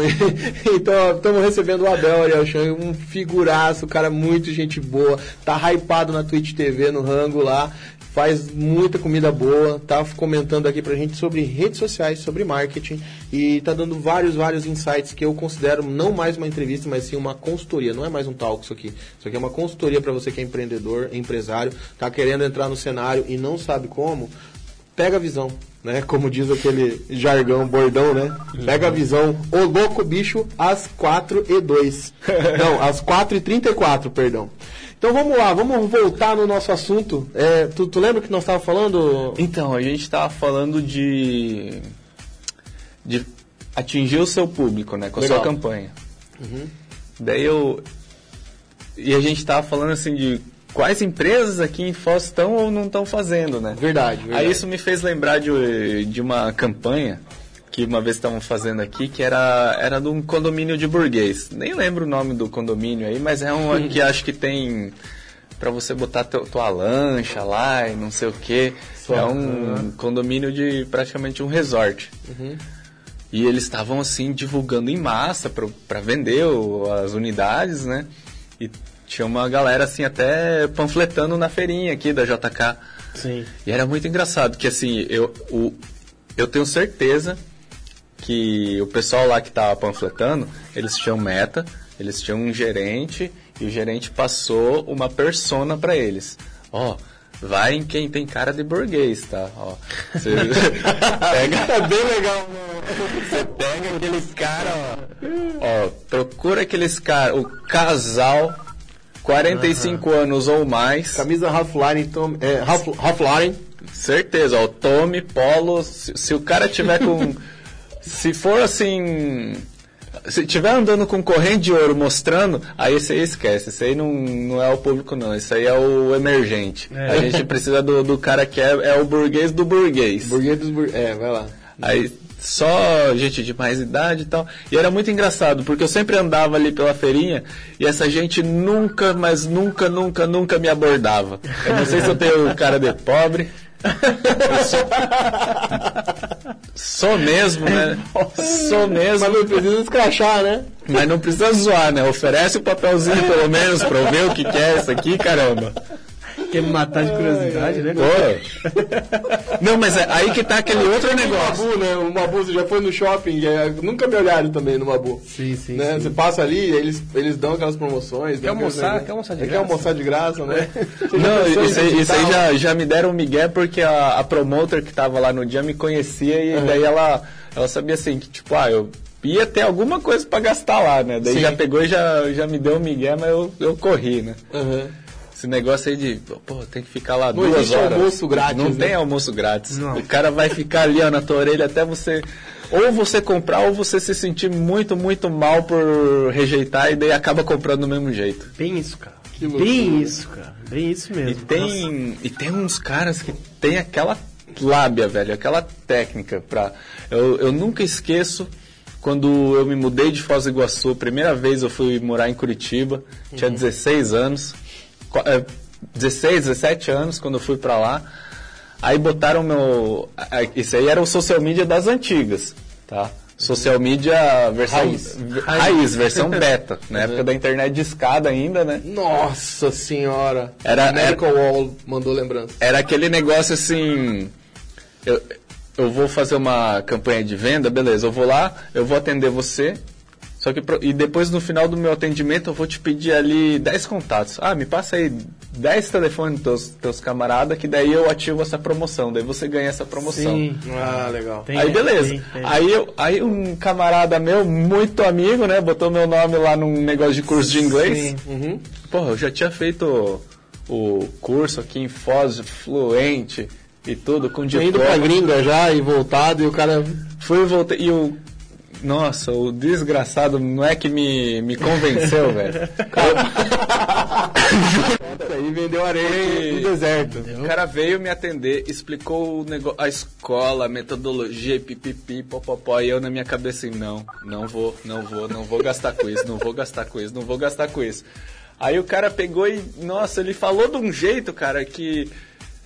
Que daí ele só pegou e fech, foi fechando a pastinha, foi juntando as coisas e falou assim: Não, beleza, eu não vou mais fazer você perder seu tempo, também não vou perder mais meu tempo, e não sei o que, mas ele falou de um jeito que eu tava, tipo, deixando aquela oportunidade da minha Passar. vida passar pelo assim, pelos meus dedos. Ia escapar e eu nunca mais ia ter essa oportunidade. E, e isso, isso, nossa, isso aí me pegou de um jeito, cara. Esse essa técnica de venda, assim, do cara. O cara. Não é nem. Ele me convenceu de que ele tinha um valor. Claro. Que eu precisava. Criou a necessidade, né, cara? Criou a necessidade. Tipo, eu volto a repetir. A gente, como, como empresário, como empreendedor, como vendedor, a gente tem que convencer o cara que ele precisa de você e não o contrário. Você não pode ficar, tipo, oferecendo o teu produto. Tipo, spamar e flodar o teu produto. Isso aí só vai criar raiva. Só dá raiva no, no cliente. Por exemplo, a Empíricos, eu já, já dei ban na- no meu browser. Nossa senhora, cara. Não, não aparece mais nada dessa Empíricos, porque de tanto que encheu o saco.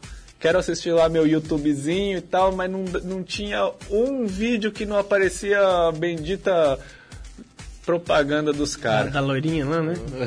É, sabe Da que- Betina. Da Betina. Meu Deus, eu sou não- não Betina. aguento- não aguento todo mundo mais. lembrou aqui, né? Não aguento mais você, Betina. Dei ban no...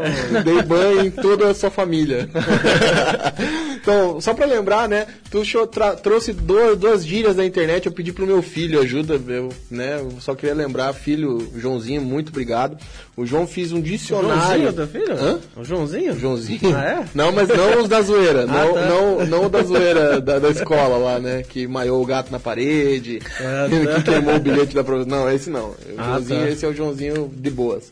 E tu, tu levantou duas, duas palavras interessantes que foi a spamar e a, e a flodar, né?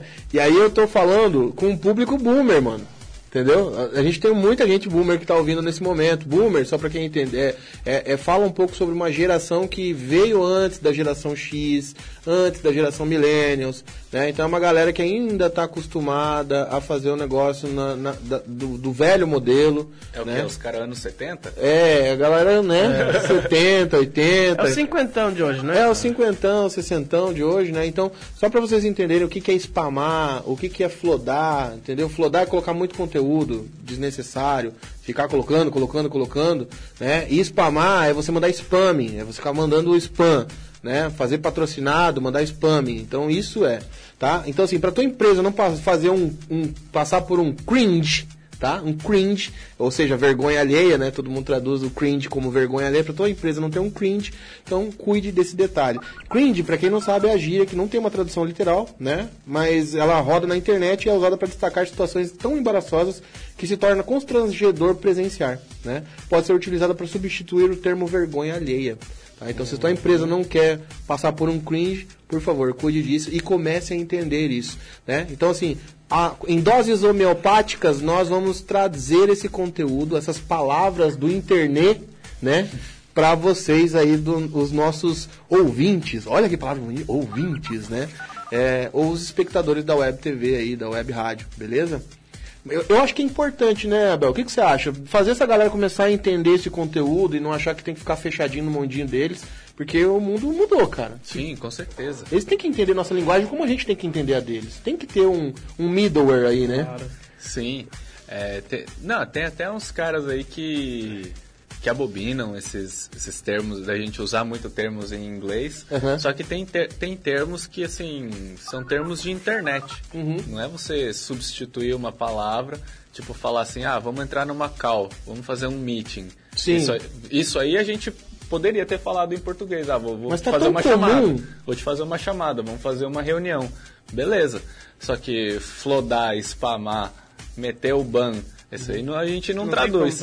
Tipo, isso eu aí é um nunca- termo de internet. É, desde que eu me formei, eu nunca mais falei, vou ligar pro chefe. Eu falo, liga pro boss.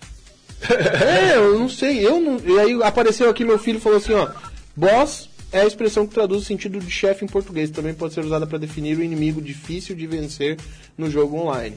Né? Então ele trouxe os dois cases, né? não tinha Né? pensado nisso. Não, rapaz, meu filho é fera, cara. Joãozinho, né? Ganhou dezão.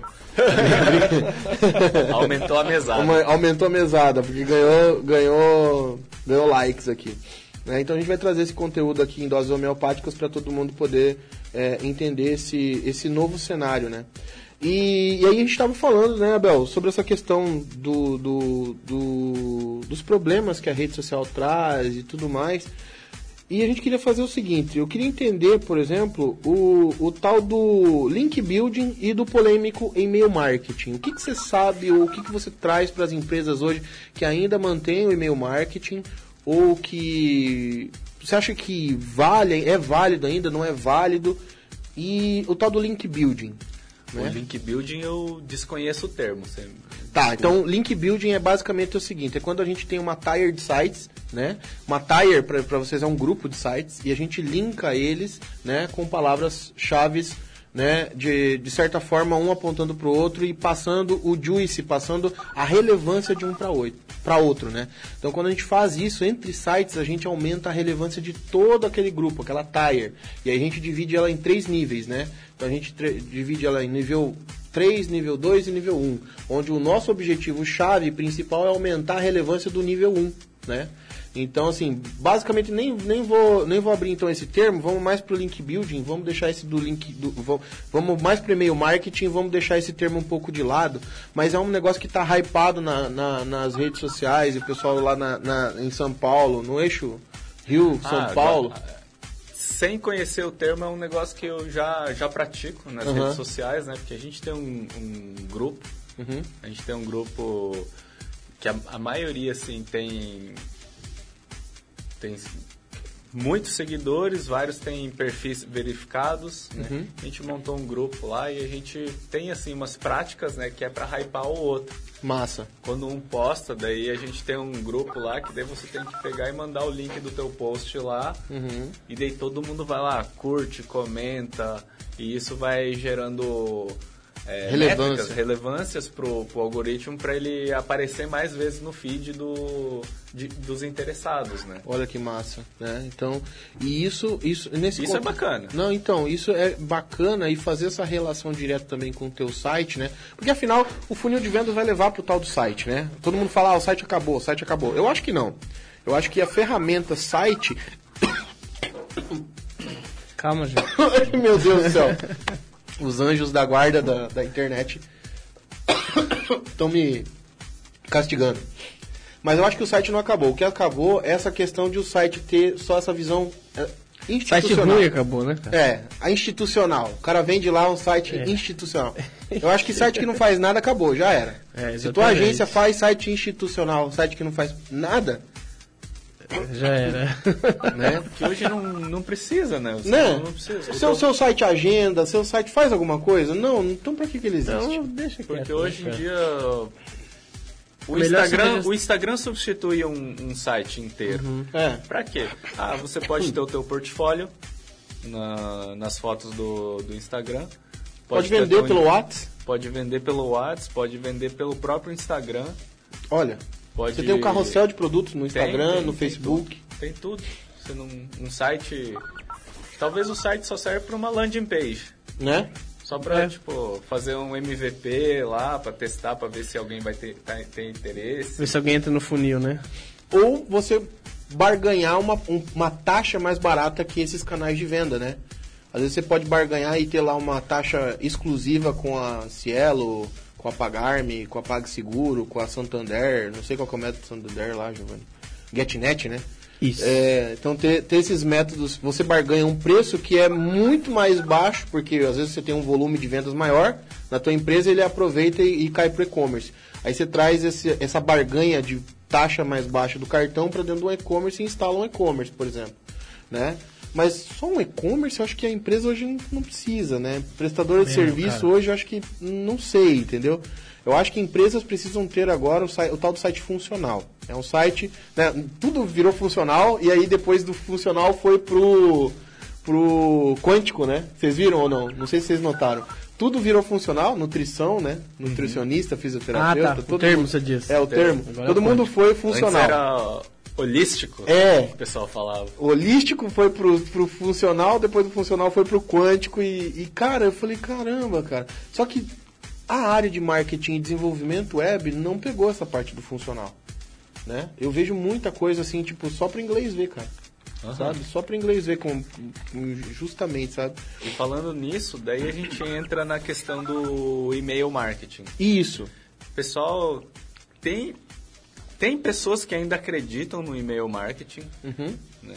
Aliás, eu tem alguns jovens empreendedores, eu entrei em contato há um tempo atrás, Uhum. né, depois de participar de uns hackathon e tal. Uhum. Para quem não conhece, hackathon são competições né, de final de semana. Você tem 24 horas, 48 horas para desenvolver um produto. Né? Sim. E daí ali eu é, conheci umas pessoas e tal. Aí chegou um piazinho, né? Cheirando leite ainda. aí ele veio e falou, ó, cara, eu tenho uma ideia aí, queria. Queria que você trabalhasse comigo e não sei o que e tal. Eu falei, tá bom, explica aí tua ideia. Ah não, queria fazer um. um apl- uma plataforma de e-mail marketing. Eu falei, não, beleza, valeu. já, já, Já, já descartei, cara. Vou fazer. Mas tem que ser sincero, mano. Primeiro, quais as. É a mesma coisa que hoje eu chegar e falar pra você, Jefferson, eu tive uma ideia genial, cara. Aí você falou o quê? Vamos criar uma plataforma de motor de busca na internet. Caramba, sério mesmo? Sério mesmo? Ah, eu tinha que embarcar nessa. Giovanni, vamos junto comigo? Bora- de graça. bora desenvolver. Vamos coletar os lucros desses novos super aplicativos e vamos dividir entre Não, três partes. a gente tá brincando, Eu- né? eu porque a sei. gente recebe isso, tipo, diariamente. Cara, eu, eu não sei como o Yahoo e o Bing, esses negócios ainda existem, velho. Essas merda existem, porque já tá o Google aí. Aí, e pra e-mail marketing, pô, se não, se não for usar o MailChimp, aí, sei lá, deve ter no máximo mais uns dois concorrentes ali, mas o, o grande é o MailChimp, que também é uma bosta. Verdade. Vamos, vamos ser bem sinceros, falando bem chucro aqui, esse negócio de e-mail marketing não funciona, velho. A taxa de conversão é de menos de 5%. 5%. Menos, menos, menos de 5%. Imagina você disparar 100 e-mails, que são poucos, né? Porque normalmente essas mala direta aí, esses esses Pega esses e-mails contaminados que você nem sabe quem é. esses esses bancos de dados que o pessoal compra na, na farmácia aí, Sim, sim. Pega só e-mail de velho. É, não sabe o público, né? Aí, Não segmentou, né? Não primeiro, ó, não está segmentado. Por, por isso, a baixa taxa de conversão. E, tipo, e mesmo quando está bem segmentado, a taxa de conversão é baixíssima. Eu, eu vi isso aí numa pesquisa, isso aí é real, é fato, é fato. Não sou, isso aí não é minha opinião, isso aí é um fato. A taxa de conversão é de menos 5%. É muito difícil você Cara, vender. propaganda por- no e-mail eu, eu nem abro. Eu nem abro. Se É, eu, já seleciona, já O Google já resolve pra mim. Ele já, já manda tudo pra uma aba promoções, né? Eu Sim, já eu tem, a só promo- limpo. tem o, o principal, o social e o promoções. É, Às vezes algumas promoções ainda estão caindo no principal. é, mas é. Mas se eu vejo ali, é, quem tá mandando? Não conheço. Beleza, não, não preciso conhecer todo mundo. Aí eu vejo assunto, Ixi, que propaganda. Ah, não. Deleto direto. Já Eu bloqueio também. o cara, já meto o ban. Eu já também. Então, pra gente finalizar nosso programa, a gente, olha, passou duas horas voando, cara. Não vi passar. Então, geralmente, quando o assunto é muito bom, a gente tem essa perspectiva, né? Que o assunto passa voando. Até agradecer de novo aí o Abel pela presença. Mas eu queria fechar com um assunto que é bem polêmico aqui na cidade, que é a questão de comentário num grupo, comentário nas redes sociais e tal. Que é, tive uma crise, uma crise nas redes sociais, o empresário, tá? Vamos imaginar que essa XYZ, nossa empresa aí, que, fictícia, ela teve uma crise nas redes sociais, alguém foi lá no grupo Elogios e Reclamações e comentou lá que o serviço prestado foi mal prestado. Como é que trata isso aí? Na- como é que trata uma crise, cara? Nossa, muito muito bem co- colocado, Jefferson. Isso aí vai fechar nosso programa aqui com chave de ouro. Show. É, a gente falou do primeiro grande problema da, da empresa, né? Do, do empresário, é botar o Zé Ruela para ser o gerente de social media. Sim. Segundo grande problema é você não conhecer seu público, não, não ler direito as métricas, né? Mas o terceiro, o maior e o pior de todos os problemas na rede social para as empresas é o seguinte: é o dono meter o dedo na, na rede social.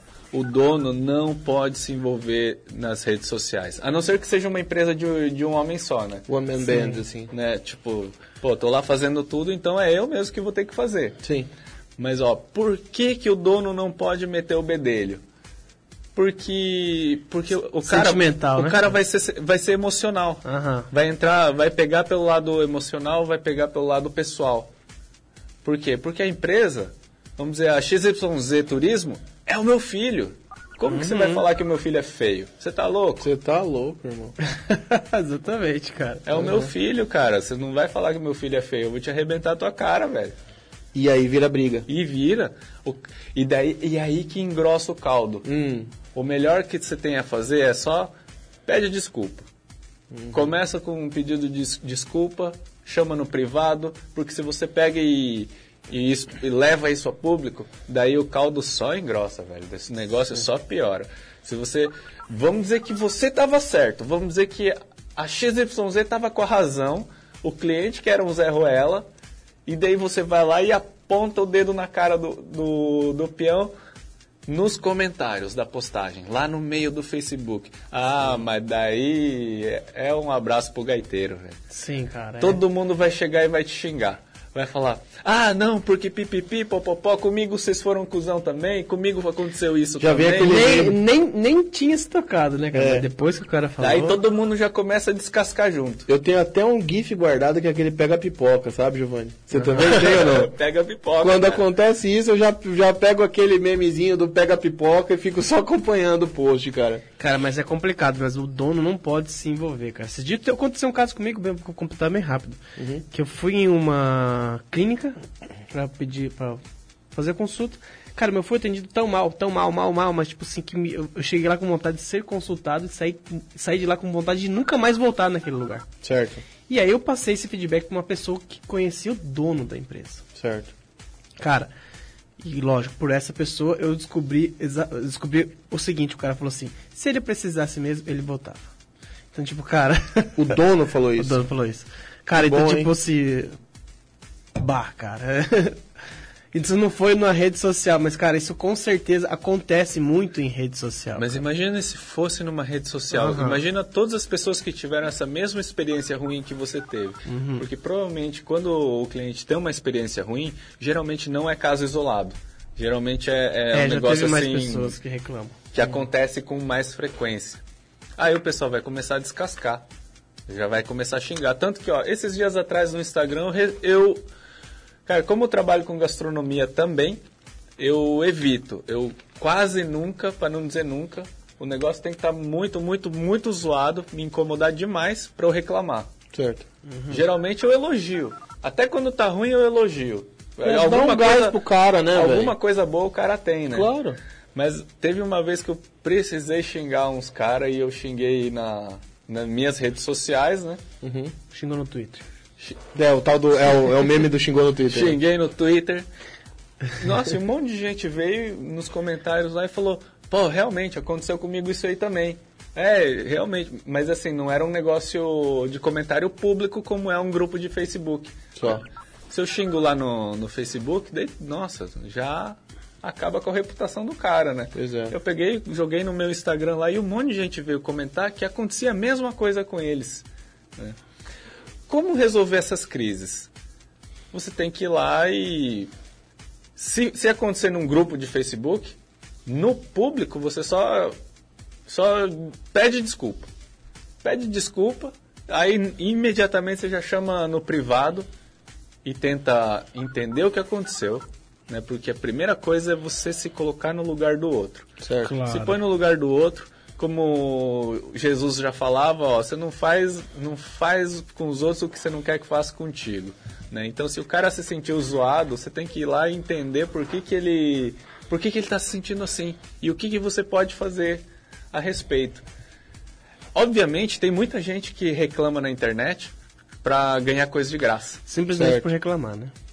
Tanto que no, no dia que eu xinguei lá o estabelecimento aqui em Foz, aí o, os donos vieram me chamar no privado, se justificaram, se justificaram de um negócio assim que, tipo, conversa pra boi dormir, né? Porque, Sim. tipo, ah, eu conheço como funciona a cozinha e, tipo, o negócio que ele tava falando ali, Tem que fazer sentido. ele ia enganar alguém que não, Não manja, conhece. que não conhece, mas eu, não- o cara não ia me enganar, né? Eu falei, não, ó.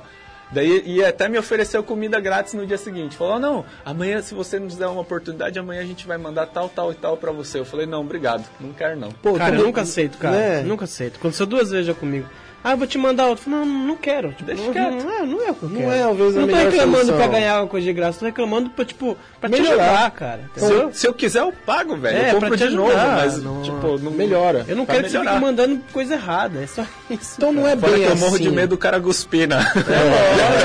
É, tem Então, essa. não é bem assim, né, galera? Então, assim, olha, veja só, o Social Dilema que saiu aí no Netflix, trazendo esse, esse assunto, trazendo os holofotes para esse assunto, nos traz várias reflexões, e uma delas é a não melhoria dos, dos estabelecimentos. Né? Então, nós falamos aqui sobre quatro é, alicerces junto com o monstro que é o Abel Ariel Chang, está trabalhando aí com, o, com as questões Vai dele. ter que voltar, né, cara? Tem que Porque voltar, não tem tempo, cara. Não tem mais tempo, cara. É, então assim, cara, fica aberto o convite, Abel, pra gente voltar, tocar nesses outros assuntos, falar um pouco mais de gastronomia dos teus produtos, passa as redes sociais aí, tá aberto, né, pra quem quiser curtir, quem quiser ir lá na tua empresa e mete bala aí, cara, tá aberto. Ou ir na minha empresa não vai ter como, né? Porque a XY Turismo aí é fictícia. A gente inventou aqui É, hora. ah, é verdade, é nessa ali, Mas né, mas... quem, quem quiser me seguir nas redes sociais, é, Instagram, Twitter, Twitch, todos os meus canais e, e nomes no- em jogos online é Shangzer, arroba Shangzer, C-H-A-N-G-Z-E-R.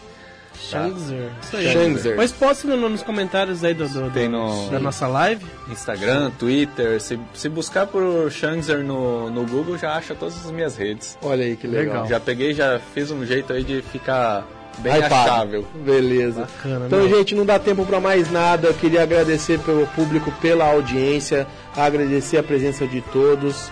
Giovanni, quiser agradecer? É isso, cara. Tem- É isso aí, por hoje é só, pessoal. Muito não. Então, um bom sábado, um bom final de semana e vamos que vamos. Valeu.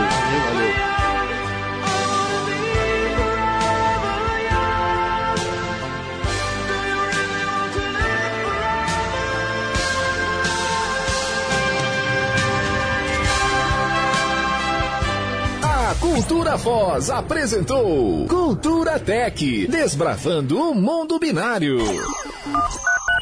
Todos os sábados temos um encontro, das 15 às 17 horas, na Cultura Foz, com um monte de beats, bytes e conexões no Cultura Tech.